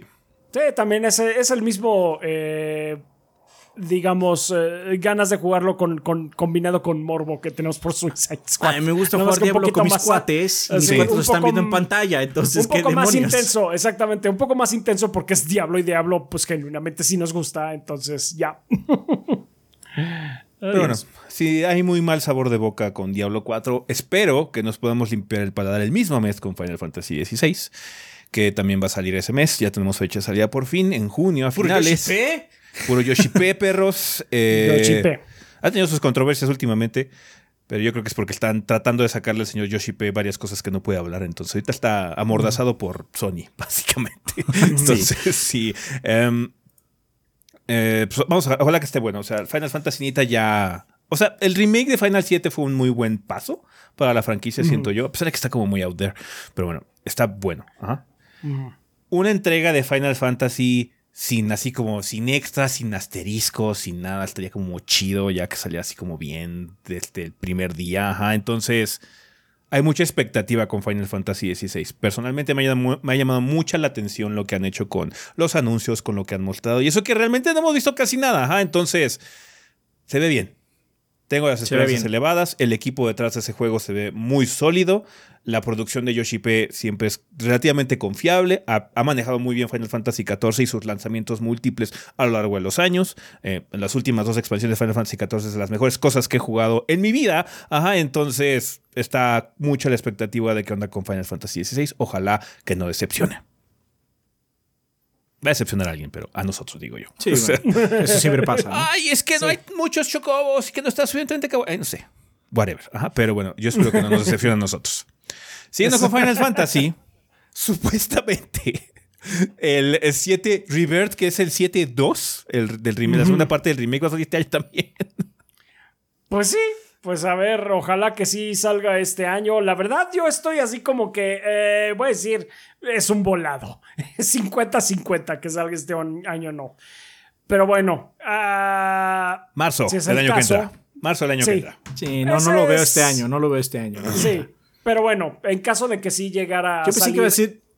Dime, dime, perdón, te interrumpí. En caso de que sí llegara a salir este año, eh, pues sí, pues vamos a ver en qué continúa esta di divergente de la historia de Final Fantasy VII, porque pues ya no sabemos si es remake o qué pedo. No, yo creo que es su propia cosa. Yo pensé que iba a decir que, yo pensé que ibas a decir que es un volado lo de la historia, porque sí lo es.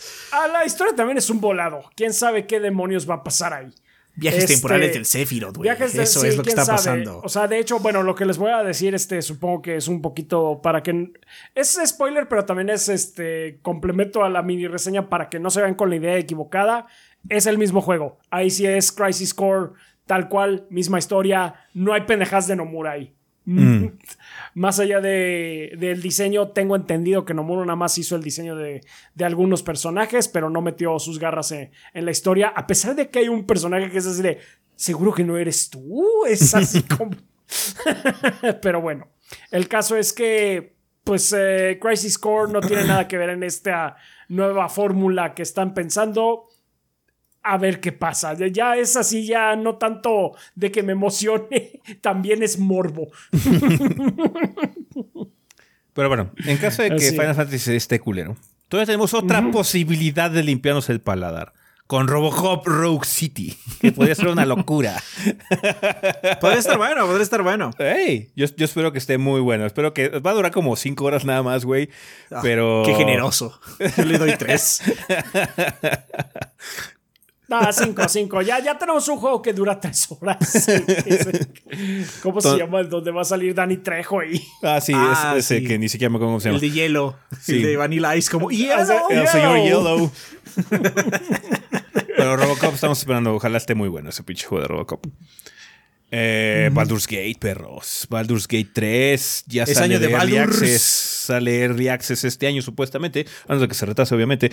Eh, pero Larian Studios, creo que ahorita es uno de los campeones de CRPGs más imponentes que tenemos actualmente en la industria. Y pues sí. parece Entre ser que ellos y los que hicieron gustando. Pathfinder. Sí, parece que está gustando lo que han hecho con Early Access. Ha habido sub y baja, obviamente es un proceso de retroalimentación, de prueba y error y cosas así, pero últimamente parece ser que la, las actualizaciones que ha habido con Baldur's Gate en su Early Access han sido muy bien aceptadas por la audiencia. Yo no lo he probado desde que salió el, el Early Access también, Yo por situación. No soy mucho de andar jugando Early Access, pero Baldur's Gate ya supuestamente sale este año y ojalá que esté vergas, ojalá que esté vergas. ¿ah? Entonces, Larian tiene mi atención por completo. Sí, sí. Muy buenos RPGs de su parte. Uh -huh. Em, otro que también sale este año supuestamente es uno que platicamos hace ya tiempo de un estudio mexicano que es eh, Nine Years of Shadows, que es de Halbert Studios, que es como un Metroidvania eh, que va, eh, pues bueno, tiene mucha inspiración en algunas cosillas como, me parece como Caballeros del Zodiaco y demás. Entonces, eh, eh, suena interesante, obviamente siempre es importante ver qué están haciendo los estudios mexicanos. Eh, ojalá que les vaya bien a los de Halbert con Nine Years of Shadow y que ya salga el proyecto para que bueno, la gente lo pueda disfrutar, ¿no? Eh, uno que podría estar interesante es uno que anunciaron hace poco, que es el Amnesia Debunker. Que es, Sí. en- ¿Es la Primera Guerra Mundial o de, de Sí, es la Primera Guerra Mundial. Ajá, entonces. sí, básicamente el es contexto está este, interesante. Sí, sí, sí, con la posibilidad ahora de, de poder defenderte, pero no creo que sea realmente algo muy significativo. Eh, conociendo a los de. ah, ¿Cómo se llaman? Frictional. Frictional, sí, conociendo los de Frictional Games. No creo que sea algo muy significativo el poder defenderte. Solo espero que no vayan a hacerlo tan incómodo con el pinche Scorn. Dios mío. Pero bueno, sí, este. eh, me tiene intrigado. Vamos a ver qué tal. Otro que nos sigue intrigado es Exoprimal, este juego de Capcom PvP, eh, de cacería de dinosaurios, donde luego nada más están lloviendo raptors y demás, entonces se ve estúpido. Yo creo que va a ser muy- un basurero en llamas ese juego. Va a ser un- ojalá que sea un basuro en llamas mínimo donde podamos hacer unos malvaviscos, güey. Sí, Porque sí, ojalá. podría estar muy divertido o muy malo. O muy Así malo, es. sí. Sí. O, o las dos, no sabemos. O también puede ser, sí, sí, sí. Así como Sí. si esté muy malo, pero hermano está muy divertido. También Sí. puede pasar. Sí, sí, sí. Eh, Forza Motorsport, eh, estamos intrigados más que nada porque esta franquicia ha tenido una crisis de identidad mucho tiempo. No Horizon. Horizon ha estado muy bien. Todas las palomitas y todos los kudos del mundo a Horizon. Motorsport.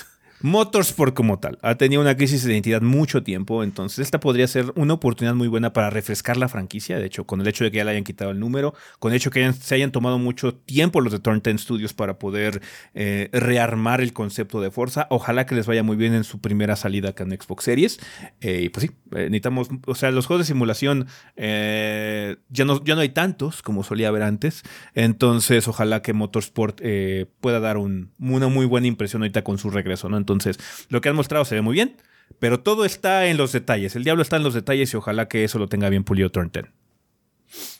Eh, siguiendo con Microsoft Starfield. Corre un rumor Ajá, de sí. que van a mover Starfield para final de año. Pero es un rumor, banda. Lo que sí sabemos es que el próximo miércoles va a haber un showcase de Microsoft en el cual no va a estar Starfield, Ujú. Porque van a hacer un propio show de Starfield subsecuentemente. Asumimos que pronto. Ahorita es el juego de Microsoft Starfield. Es el juego de Microsoft. Porque, o sea, Forza, muy padre y todo. son divertidos. El Motorsport está divertido. Pero realmente no, no es un juego que la gente juegue en general. Estamos de acuerdo. Es para un nicho muy particular. Tiene, el, Starfield tiene el el- potencial de vender muchas copias Motorsport. O sea, los simuladores venden muy calladitos, venden muchas copias, pero no son. No generan hype No, hasta no. cierto punto, ¿no? O conexión con la. Con la O sea, plataforma. seguramente Microsoft va a sacar el comunicado que ha sacado últimamente, que es tanta gente jugó, porque como con el Game Pass apilan la gente que compró con la gente que eh, nada más lo bajó para probarlo con el Game Pass, pues van a decir, tanta gente jugó el juego, ¿no? Está bien, pero el juego de Microsoft de este año es Starfield. Redfall está muy padre, de hecho también lo tenemos en la lista, eso no, no, no, no es por demeritar esos otros títulos, pero el juego grande es Starfield. Sí. Y por lo mismo tiene los ojos encima, los nuestros también. O sea, estoy preocupado por ese juego eh, porque realmente quiero amarlo como amo Skyrim, ajá, como amo Fallout, New Vegas, cosas por el estilo. Bueno, New Vegas es otra cosa porque ese es Obsidian, pero bueno, em, quiero, quiero que me guste como otros juegos de Bethesda que me, han jugado- que me han gustado en el pasado, pero lo que he visto hasta ahorita no me ha impresionado. Pero ojalá que nada más sea eso, un Sí. simple miedo infundado y al final cuando sale el juego, ¿sabes qué? No sé por qué estaba preocupado. Ajá, ajá, ojalá que ese sea el caso. Que va a estar lleno de bugs y pedos y todo lo que quiera. Sí. O sea, Es eso es, por supuesto, es es un Bethesda, statement. o sea. Ajá, ajá. Es más, si no los tiene, me preocuparía. ¿Quién eres tú y qué hiciste con Todd Howard? Ajá, entonces sí. eh, It just works. pero quiero que eh, la filosofía, el ritmo del juego, la perspectiva que tiene el título conecte conmigo eh, en muchos sentidos y pues bueno, ojalá que sí. Ojalá que sí sea el juego de Microsoft que se sienta como que ya el primer gran splash, así como, sabes que este es triple A que tenemos, este, que no sea un juego de carreras, porque Horizon es muy bueno. O sea, Horizon, la franquicia fue muy buena, pero no es lo mismo que un Halo, que un Gears, que un Starfield. Entonces sí, ojalá que sí sea el primer gran hit de Microsoft que, tenga en la, en la consola sin, sin problemas o sin asteriscos también, ¿no? Ya le hace eh, falta. Ya le hace falta. Eh, hablando de ese tipo de cosas, Redfall. Eh, Redfall más que nada porque los desarrolladores en Arkane están como muy obsesionados con que no lo comparemos con Let for Dead. Es que no es Let for Dead. ¿Por qué lo comparan con Let for Dead? No es Let for Dead. Entonces quiero ver qué chingados es que no son zombies y no son vampiros. la diferencia del mundo, güey. Ah, entonces, quiero ver cuál es oh. esa diferencia que ellos están tan arraigados en marcar mm. o en denotar. Aunque, ah, o sea, si fuera igual de divertido que Let for Dead es un win, ¿no? Es una, una, victoria total. No lo veo como una mala comparación. Let for Dead es un muy buen juego, pero pues, claramente ellos no quieren que se compare con Let for Dead porque es que esto no es Let for Dead, no sé de qué estás hablando. ¿Ah? Está bien, señor. Está bien, señor Kane. Vamos a ver qué tal es. Demuéstremelo, por favor. Demuéstremelo, sí. Pero realmente estoy interesado. Estoy interesado. Un pinche jueguito que creo que a nadie le importa, pero bueno, lo incluimos de todos modos, es Hollow Knight Song. Ajá. No sé, nadie lo conoce. Nadie lo conoce y nadie ha estado chillando por él como por años y especulando en cada pinche Nintendo Direct cuándo va a salir y al final resultó que salió en un pinche stream de Microsoft. de Microsoft, sí. ah, no, vieron, no lo vieron venir, ¿verdad? Ajá. Entonces, lo que pasa es que también va a estar en Game Pass, entonces, qué mejor para que lo puedan jugar, banda, y se emocionen y lo disfruten. Obviamente, Hollow Knight es muy buen juego, entonces Silksong por lo mismo ha generado mucha expectativa y esperemos que las cumpla. Homeworld 3, este es un pedo de Adrián. A ver, Adrián, ¿por qué tenemos que esperar a Homeworld 3?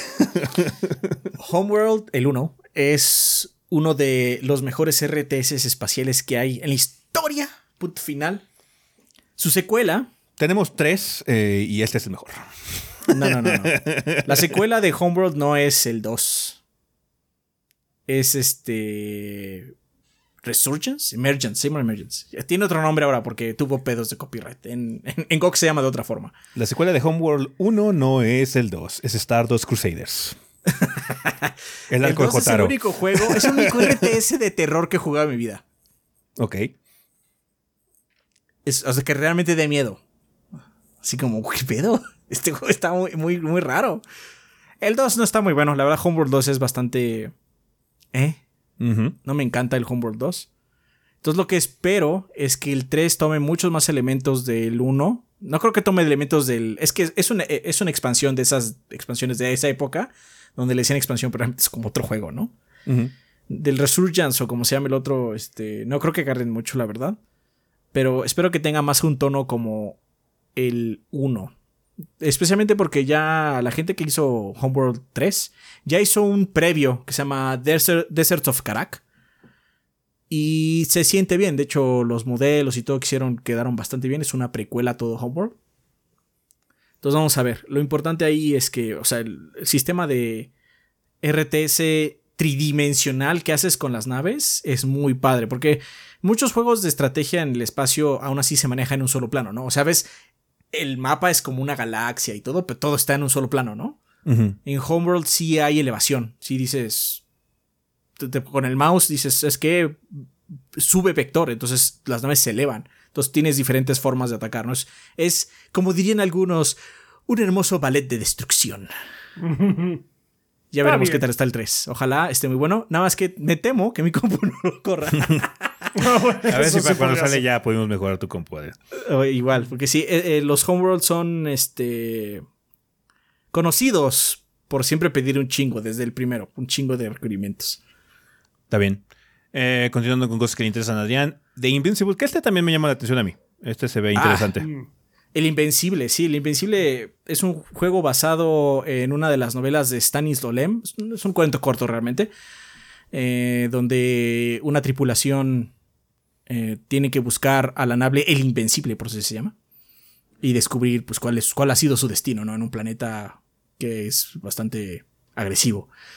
El juego obviamente está basado en la novela, pero bueno, no sabemos qué tanto. Pero lo que sí tiene es así como este retrofuturismo muy, muy a la Alien, que le queda bien, le queda bien. Se ve lo que han mostrado, que no ha sido mucho, se ve muy bien y el soundtrack que han estado sacando poco a poco les está quedando chingón.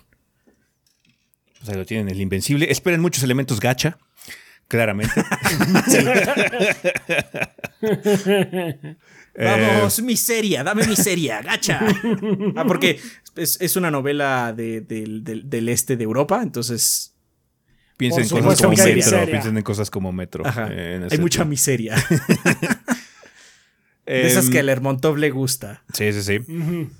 Eh, uno que seguro llama mucho la atención a la banda es Lies of P. Este hack and slash, slash, souls, like de Pinocho.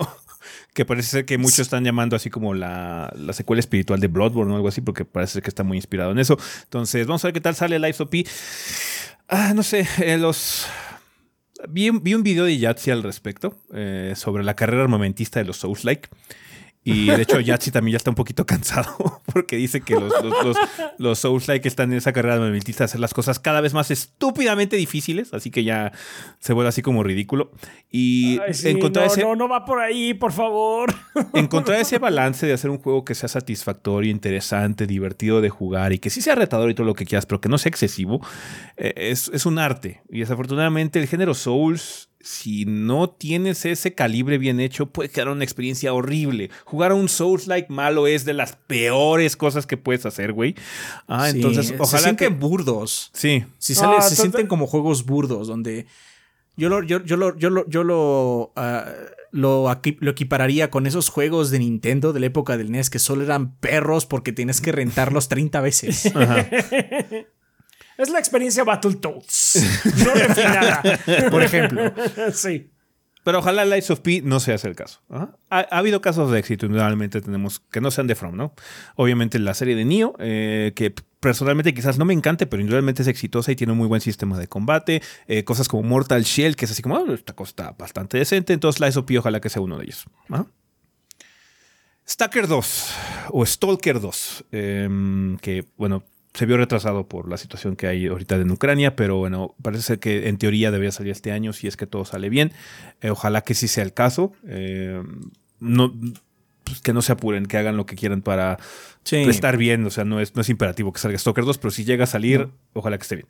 Eh, Esto del 2023 lo están diciendo ellos mismos. Han estado hecho. Salió un tráiler hace dos días, me parece, dos, tres días. Se ve muy bien el juego. El primer Stalker es uno de esos juegos raros donde cada facción. De hecho, me recuerda mucho a lo que pasa con New Vegas o con Fallout, Mm. sin ser el 3, porque el 3 es como la versión light, ¿no? Donde cada facción, pues, tienen sus propios intereses y medio puedes entender por qué, ¿no? Las otras eh, secuelas, expansiones, como quieran llamarle a lo demás de Stalker, se mete mucho más en esto, pero en el primero todavía lo puedes ver. Y esperemos que en este, en el segundo, también tengas este eh, entramado de gente que está alrededor tuyo que pues, tiene su propia agenda y tiene su propia visión de las cosas en este pinche locura que es la anomalía, ¿no? Entonces, ojalá, ojalá les haya quedado bien, ya veremos. Y pues, si no sale este año, pues, muy, muy entendible. Muy entendible, claro que sí. Eh, Spider-Man 2. Insomniacs Mm. Marvel Spider-Man 2. O sea, estos güeyes sí, ya. Ya Es tiene una franquicia, dominado es una el- franquicia. El Spider-Man. Ujú. Me intriga saber cómo va a estar la situación de los dos Spider-Mans, de Miles Morales y el Peter Parker. Eh, ojalá que. Lo, que estoy imaginando es que va a ser el juego de Peter Parker realmente y las secciones que antes eran de Mary Jane ahora van a ser de Miles Morales. Ah, estaría No, buenísimo. Estaría buenísimo porque las de Mary Jane están horribles. Sí. Las secciones de Mary Jane están feas. Obviamente va a haber mucho impacto narrativo porque de hecho los juegos de Spider-Man, bueno, la franquicia de Spider-Man siempre se caracteriza por lo que tiene que sacrificar Spider-Man para poder salir adelante. Entonces vamos a ver qué tiene que sacrificar en esta ocasión alguno de los Spider-Man eh, que tenemos en esta ocasión. Y pues ahorita lo que se ha mostrado es que el antagonista, uno de los antagonistas principales va a ser Venom. Ajá, entonces otro fan favorite, indudablemente. Sí, no, este- esta, esta, esta serie ya es una franquicia como tal. Ojalá Eh, les quede bueno. Sí, ojalá que sí, sí, esté Bueno, bueno. ojalá salga este año también, ¿no? Sí, sí, sí. sí. Ellos dicen, pero pues podría retrasarse. Eh, Suicoden 1 y 2 HD Remaster. Aquí el Adrián llenando las cubetas por Suicoden. Fan, fan- fan de los Suicoden. Besto RPG, lástima que es de Konami. Pero Besto RPG, son muy buenos, son muy buenos. El 3 es mi favorito, pero el 1 y el 2 son los más complejos en cuestión narrativa, en, de exploración de mundo, vamos a decir. Ajá, el 3 en adelante tomaron, se aproximaron de una forma más sencilla. Porque el 3 tiene como una guerra de facciones, pero está bastante infantil, voy a decirlo. Eh, el malo, el malo del 3 es muy bueno. Pero lo que hacen luego algunas facciones es así como, ay, pues te pego. Entonces, no se siente tan fuerte, pero a mí me gusta mucho ese juego por diferentes razones. Pero el 1 y 2 hay como más implicaciones políticas de lo que sea. Aún así, no, no lo quiero sobrevender. Es un JRPG de los viejo noventas. de los noventas. Ajá. Tampoco quiero decir, no mames, que es Game of Thrones, tampoco exageremos, ¿no? Pero es muy bueno, tiene una historia muy buena, es este. Y tiene un reparto de personajes. No es amplio, es lo que le sigue. 108 personajes por juego. No es necesario tener 108. Eh, necesitas menos, muchos menos. El otro nada más para coleccionismo, porque tienes que contar estrellas por una fábula, la fábula de Suicoden. Entonces, espero que esto de relanzamiento haga que más gente voltee a verlos. Son muy buenos juegos. ¿Está bien? Eh, Metal Slug Tactics. Uno que ha desaparecido un poquito del radar, pero pues lo que vimos se veía muy guay. O sea, no somos así como que grandes partidarios de la franquicia Metal Slug, pero los juegos Tactics temáticos. Siento que esta franquicia le va muy bien con un, con un Sí. juego táctico. Entonces, ojalá, está, ojalá Solo- te yo veas. solo tengo que decir que ya salga chingado. Sí. Mm, sí. Eh, otro juego chiquito, pero que indudablemente pega aquí, cabrón, es Moving Out. Moving Out 2, perro. Gordos Sí, juegan. Por supuesto que va a haber serie. Gordos juegan.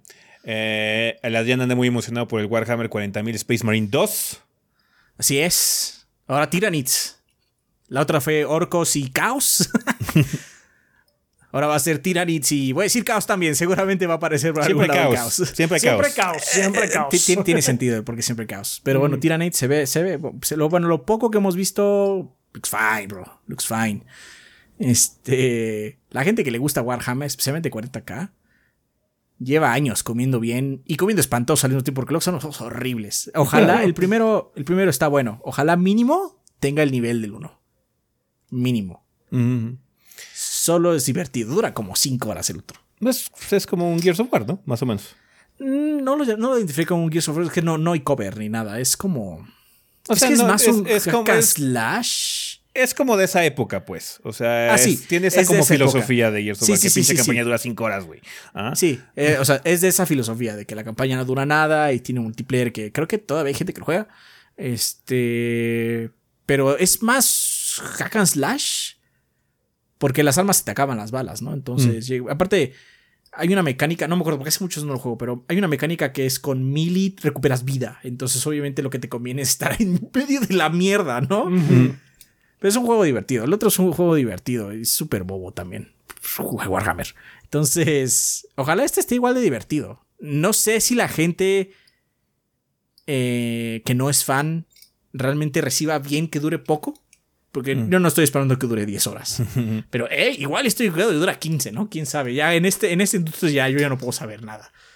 Está bien. Sí los veo estirándolo así hasta las 15 horas. Hablando del caos, Pikmin 4.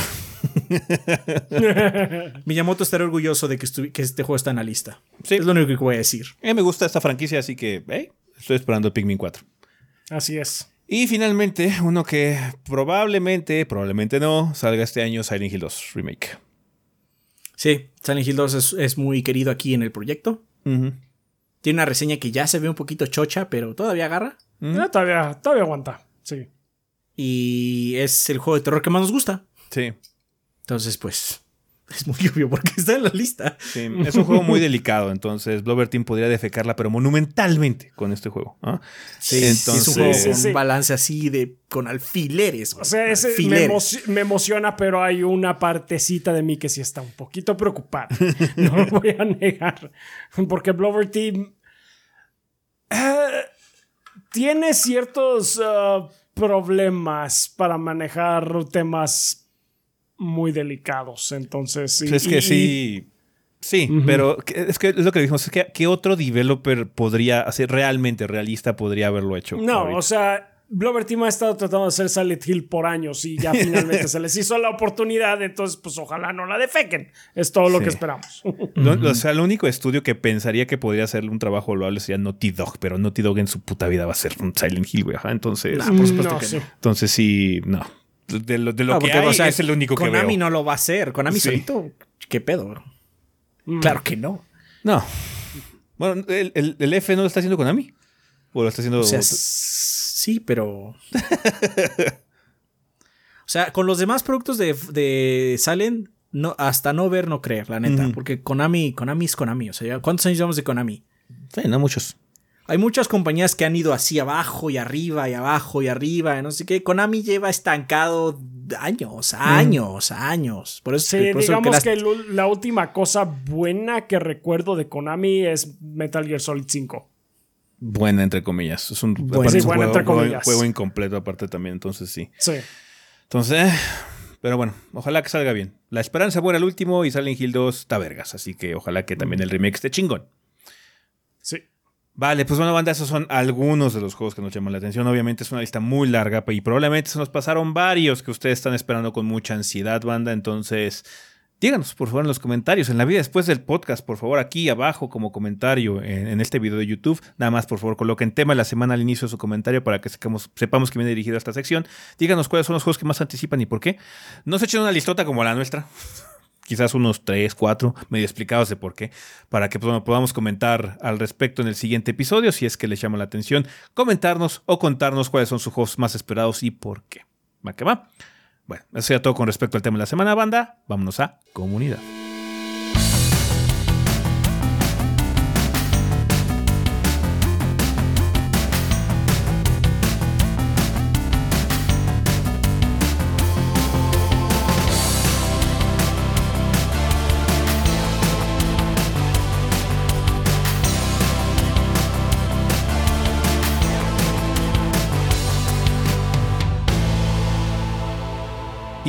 Banda, pues ya estamos aquí en la sección de comunidad, que en esta ocasión nada más nos vamos a limitar a leer los comentarios de nuestros patrocinadores oficiales, banda, que ya saben que siempre es un excelente momento para recordar quién patrocina este programa.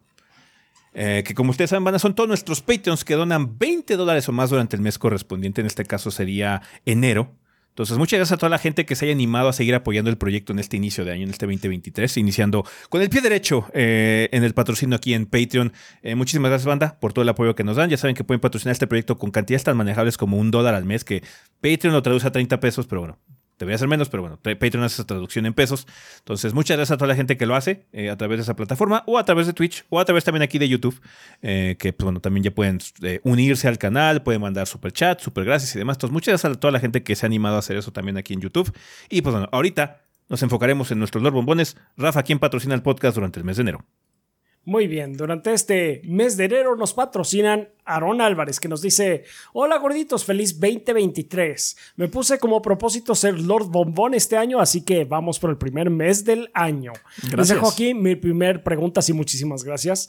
Esperando que sea el canal correcto para mandar los mensajes. Después de ver la entrevista con el director de Dying Light, me quedé pensando: ¿hay algún otro idioma que hablen además del inglés? Saludos gorditos, felicidades por tener un proyecto tan bonito del que podemos decir que somos una parte. Sí que lo son. Muchas gracias, Muchas gracias escupo un poquito de japonés. Puedo decir, hola, me llamo tal en japonés. ¿Dónde está el baño? Preguntar dónde está el baño. Puedo mantener una conversación básica, pero basiquísima. Sí. tenemos un grado, ¿no? ¿Yonkai? Eh, creo que el Yonkai, el nivel 4 de inglés tenemos. No, de japonés. De, de, de, japonés, sí. Yo no sé japonés. como dice Rafa, es así como las conversaciones más básicas de la historia. Sí, este, hola, ¿cómo me llamo tal, me encantan las verduras. Sí, ¿dónde está la biblioteca? ¿Cómo llegó al combini? Ese tipo de cosas, sí.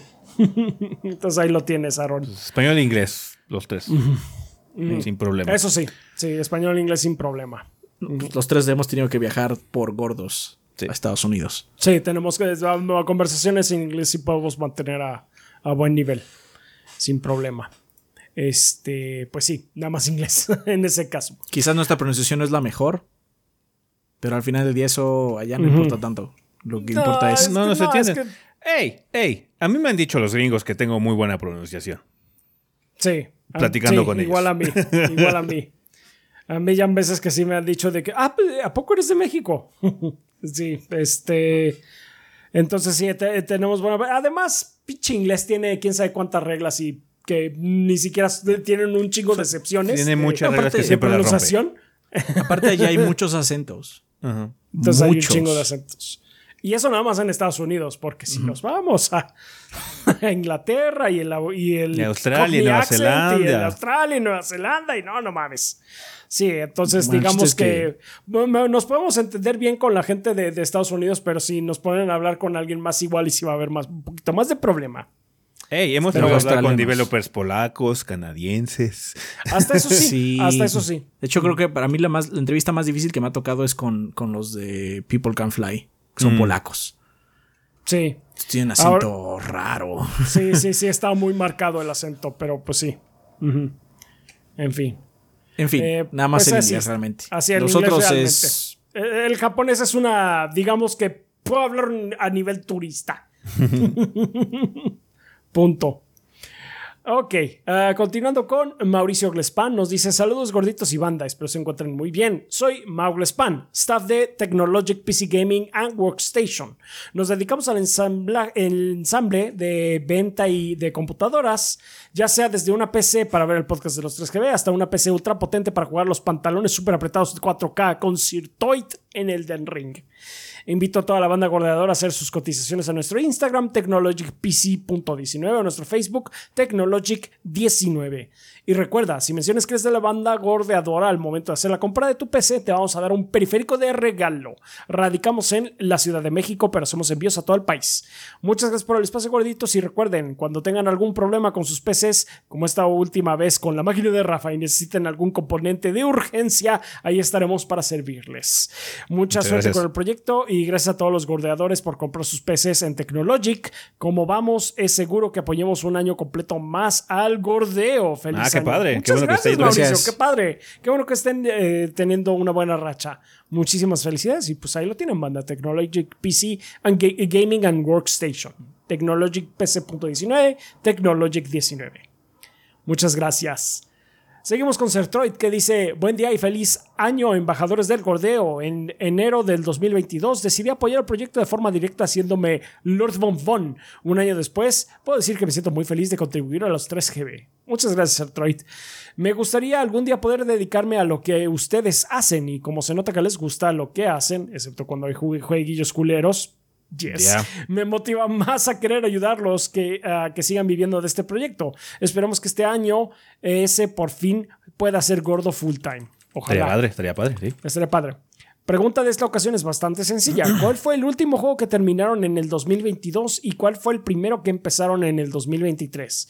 Por mi parte fue Doom Eternal y Pikmin 2. Dos extremos totalmente opuestos, lo sé. El último que terminé Dead Space yo. Fue el último que terminé. En el 2023. En el 2022. En 2022 el último que terminé fue Dead Space. Este High on Life. Que no hubiera te- que, que no hubiera terminado antes. Este, ¿Cuál fue mi última mini? Al del 2022. No me acuerdo. Don't Si no, tiene que haber sido Calisto. Ahorita te digo. No, Si no fue ah, Calisto. sí, Ca- Calisto. Si no fue Calisto. sí. Si no fue fue No, Calisto. fue High on Life. Eh, O sea- pero es que después de eso sí yo ya dejé de jugar. No más. Ah, sí, ahorita no, no he terminado ningún juego ahorita. No, de hecho no fue Estoy Calisto. cerca de acabar fue, uno nada de, fue más. de, de Devil in Me. Fue esa. Mm, Cierto. Sí, sí, sí, sí, sí. Este. Ah, pues ese. ¿Y de cuál empecé en el 2023? Este. mm, No te puedo decir. no te puedo decir. Yo jugué Marvel, O sea, Snap, no- jugué Marvel Snap por primera vez en el 2023. Ese cuenta. Mm, supongo. Ah, no, no, de hecho sí, este ya salió Crisis Core. Sí, este, bueno, sí. Crisis Core lo empecé en el 2020. El primero que jugué fue Dwarf Fortress. Mm. Sí. Pues sí. Ah, posdata, el último platino que pude sacar del 2022 fue Ragnarok y Oh Boy. Por juegos como ese es que me encanta este medio. Un saludo y igual juego. de piolas los tres. Sí, sí lo está. Muchas gracias, Ertroid. Un Ángel Guerrero dice: Saludos desde Critical Hit Pokémon Podcast, podcast de noticias y novedades sobre el mundo Pokémon. Los invitamos a ver los últimos capítulos de nuestra serie Poképláticas. Ahí contamos con la estelar participación de Kid VG, el Kid. Eh, que, el cual nos ayuda con la titánica tarea de analizar uno a uno los más de 100 nuevos Pokémon y mucho más. Dear Wow. God. ¡Wow! No. datos, cu- datos curiosos, análisis para batallas, quién estuvo en nuestro equipo, qué nos pareció la versión Shiny. Fue muy emocionante hacerlo. Todo, no todos sobrevivieron. No se lo pierdan y, no, y vengan a celebrar eh, 1008 Pokémon. ¡Wow! No, pues sí, no todos Sure. sobrevivieron. Puedo ver por qué. Yo, yo no hubiera durado ni 30 segundos. Así, "Oh, no, ya. Tap, tap, me rindo. Sí, sí, tap, tap, me rindo. CD1. Te puedo discutir un Pokémon, es mi límite. Tómalo. Bulbasaurio. Es Bulbasario. Quizás salpicón. Y ya. Y, y me retiro. Está bien. Este, muy bien, pues ahí lo tienen. Banda Critical Hit Pokémon Podcast. Claramente ellos saben más de Pokémon. Sí, si Eh, quieren cont- contenido de Pokémon, vayan para allá. Sí.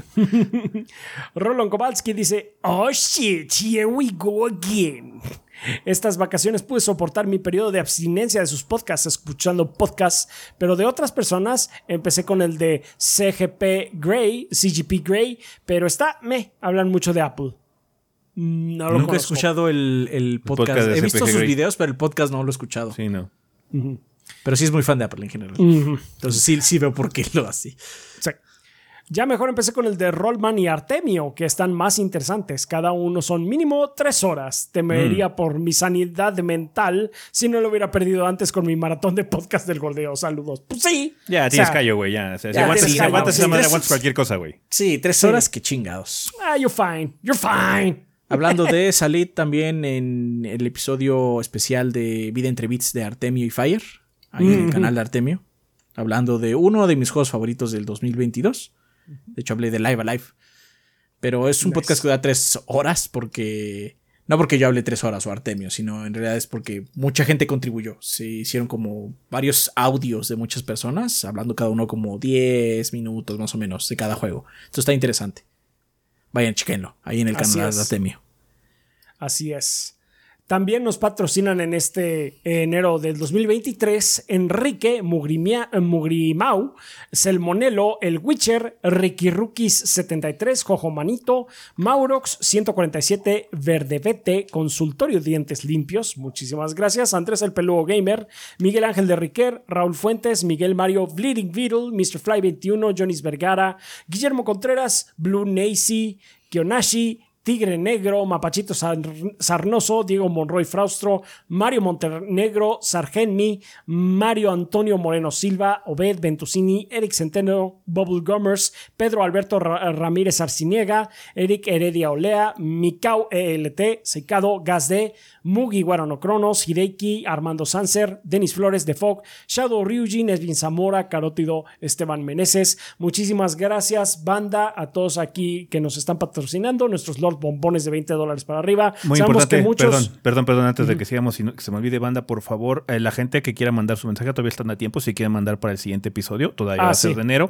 entonces todos los patrocinadores que no mandaron mensaje, porque los que mandaron fue porque mandaron, fue enero y mandaron mensaje luego, luego, así va a haber podcast en enero y lo pusieron, entonces, si quieren mandar mensaje, por favor, háganlo llegar, ya saben, por el mismo medio de siempre, por si quieren que aparezca en el siguiente episodio, ya, perdón. Así es, así es, banda. Pues sí, justamente iba a decir eso, que pues no se desanimen aquí. eh, muchos de los que ah, acabamos de nombrar gen- eh, suelen dejar mensaje, pero bueno, pues eh, todavía no sabíamos si íbamos a regresar. que fue esta sorpresa el podcast, güey. Fue sorpresa el podcast para todos, entonces, este, pues es- muchas gracias eh, pues por sus mensajes los que los pudieron enviar. Y pues como dijo ese no se preocupen todavía pueden enviar su mensaje para el siguiente podcast de enero.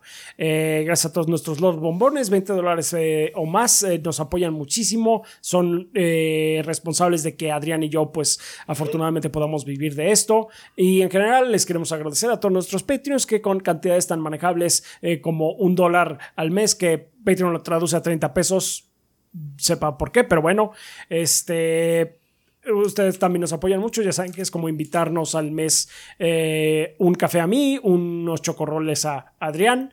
Eh, o un gansito o lo que sea. Entonces, pues muchas gracias por eso. También les queremos agradecer a la gente que nos está viendo ahorita en YouTube. Eh, si en esto que supongo que va a haber estreno, sí. acuérdense que no, es, no estamos en vivo, banda, nada más hay que aclarar que esto es nada más estreno, no es que esté pregrabado, no estamos en vivo. Pero pues un saludo ahí al chat. Eh, muchas gracias si nos dan súper gracias, si, se, si nos siguen y demás, también nos apoyan muchísimo, les agradecemos mucho.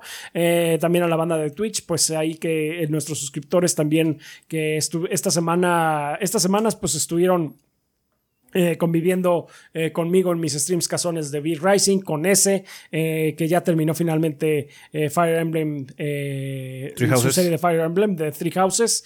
Eh, estuvieron acompañándonos en One Piece Odyssey, también con el regreso de la serie de, de, Dark Souls 2 y de Bloodborne, que de hecho ahora ese le fue bastante bien en el último stream. Ya, ya estamos por este, terminar el juego. Yo creo que puede ser un par de streams más porque quedan jefes difíciles. El huérfano de Cos pues va a estar perro el juego de Cos va a estar perro, pero este, hey, a Lady María te la echaste al segundo intento. Entonces eso estuvo bastante bien. Y pues sí, en general, gracias banda. Ya saben que nada más viéndonos, nada más estando aquí con nosotros, promulgando la palabra del gordeo, nos ayudan muchísimo. Del goldeo, nos ayudan muchísimo. este, pues vamos a darle a este 2023. Ya empieza el año, una nueva temporada de gordeo y pues a ver qué nos depara. Mucho ánimo a todos y gracias por estar aquí. Así es, banda. También recuerden que ya pueden dejar sus preguntas. Por favor, si quieren que para el siguiente episodio eh, haya sección de comunidad, dejen preguntas, banda. Ya saben, puede ser aquí en forma de comentario eh, en el video de YouTube. Nada más, por favor, coloquen la palabra pregunta al inicio de su comentario para que sepamos que viene dirigido aquí. Si no, pueden hacer lo mismo en la página o pueden usar eh, la sala de Discord de preguntas del podcast. ¿Va que va? En esta ocasión no tenemos preguntas, pero pues, en el siguiente esperemos que sí sea el caso. ¿Va acá? Ahora pues, pues vamos a terminar este desmadre, así que a despedidas.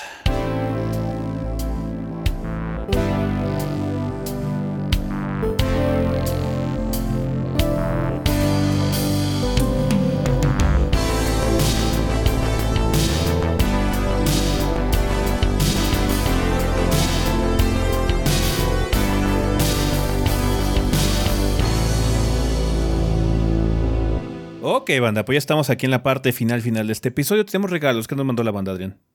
Gonzalo dice, hola, mandé algunos regalos para la banda en septiembre y octubre. He notado que aún no los han reclamado. No he podido ver todos los podcasts, así que no sé si regalé los juegos más impopulares de la Tierra. Entonces los voy a mandar.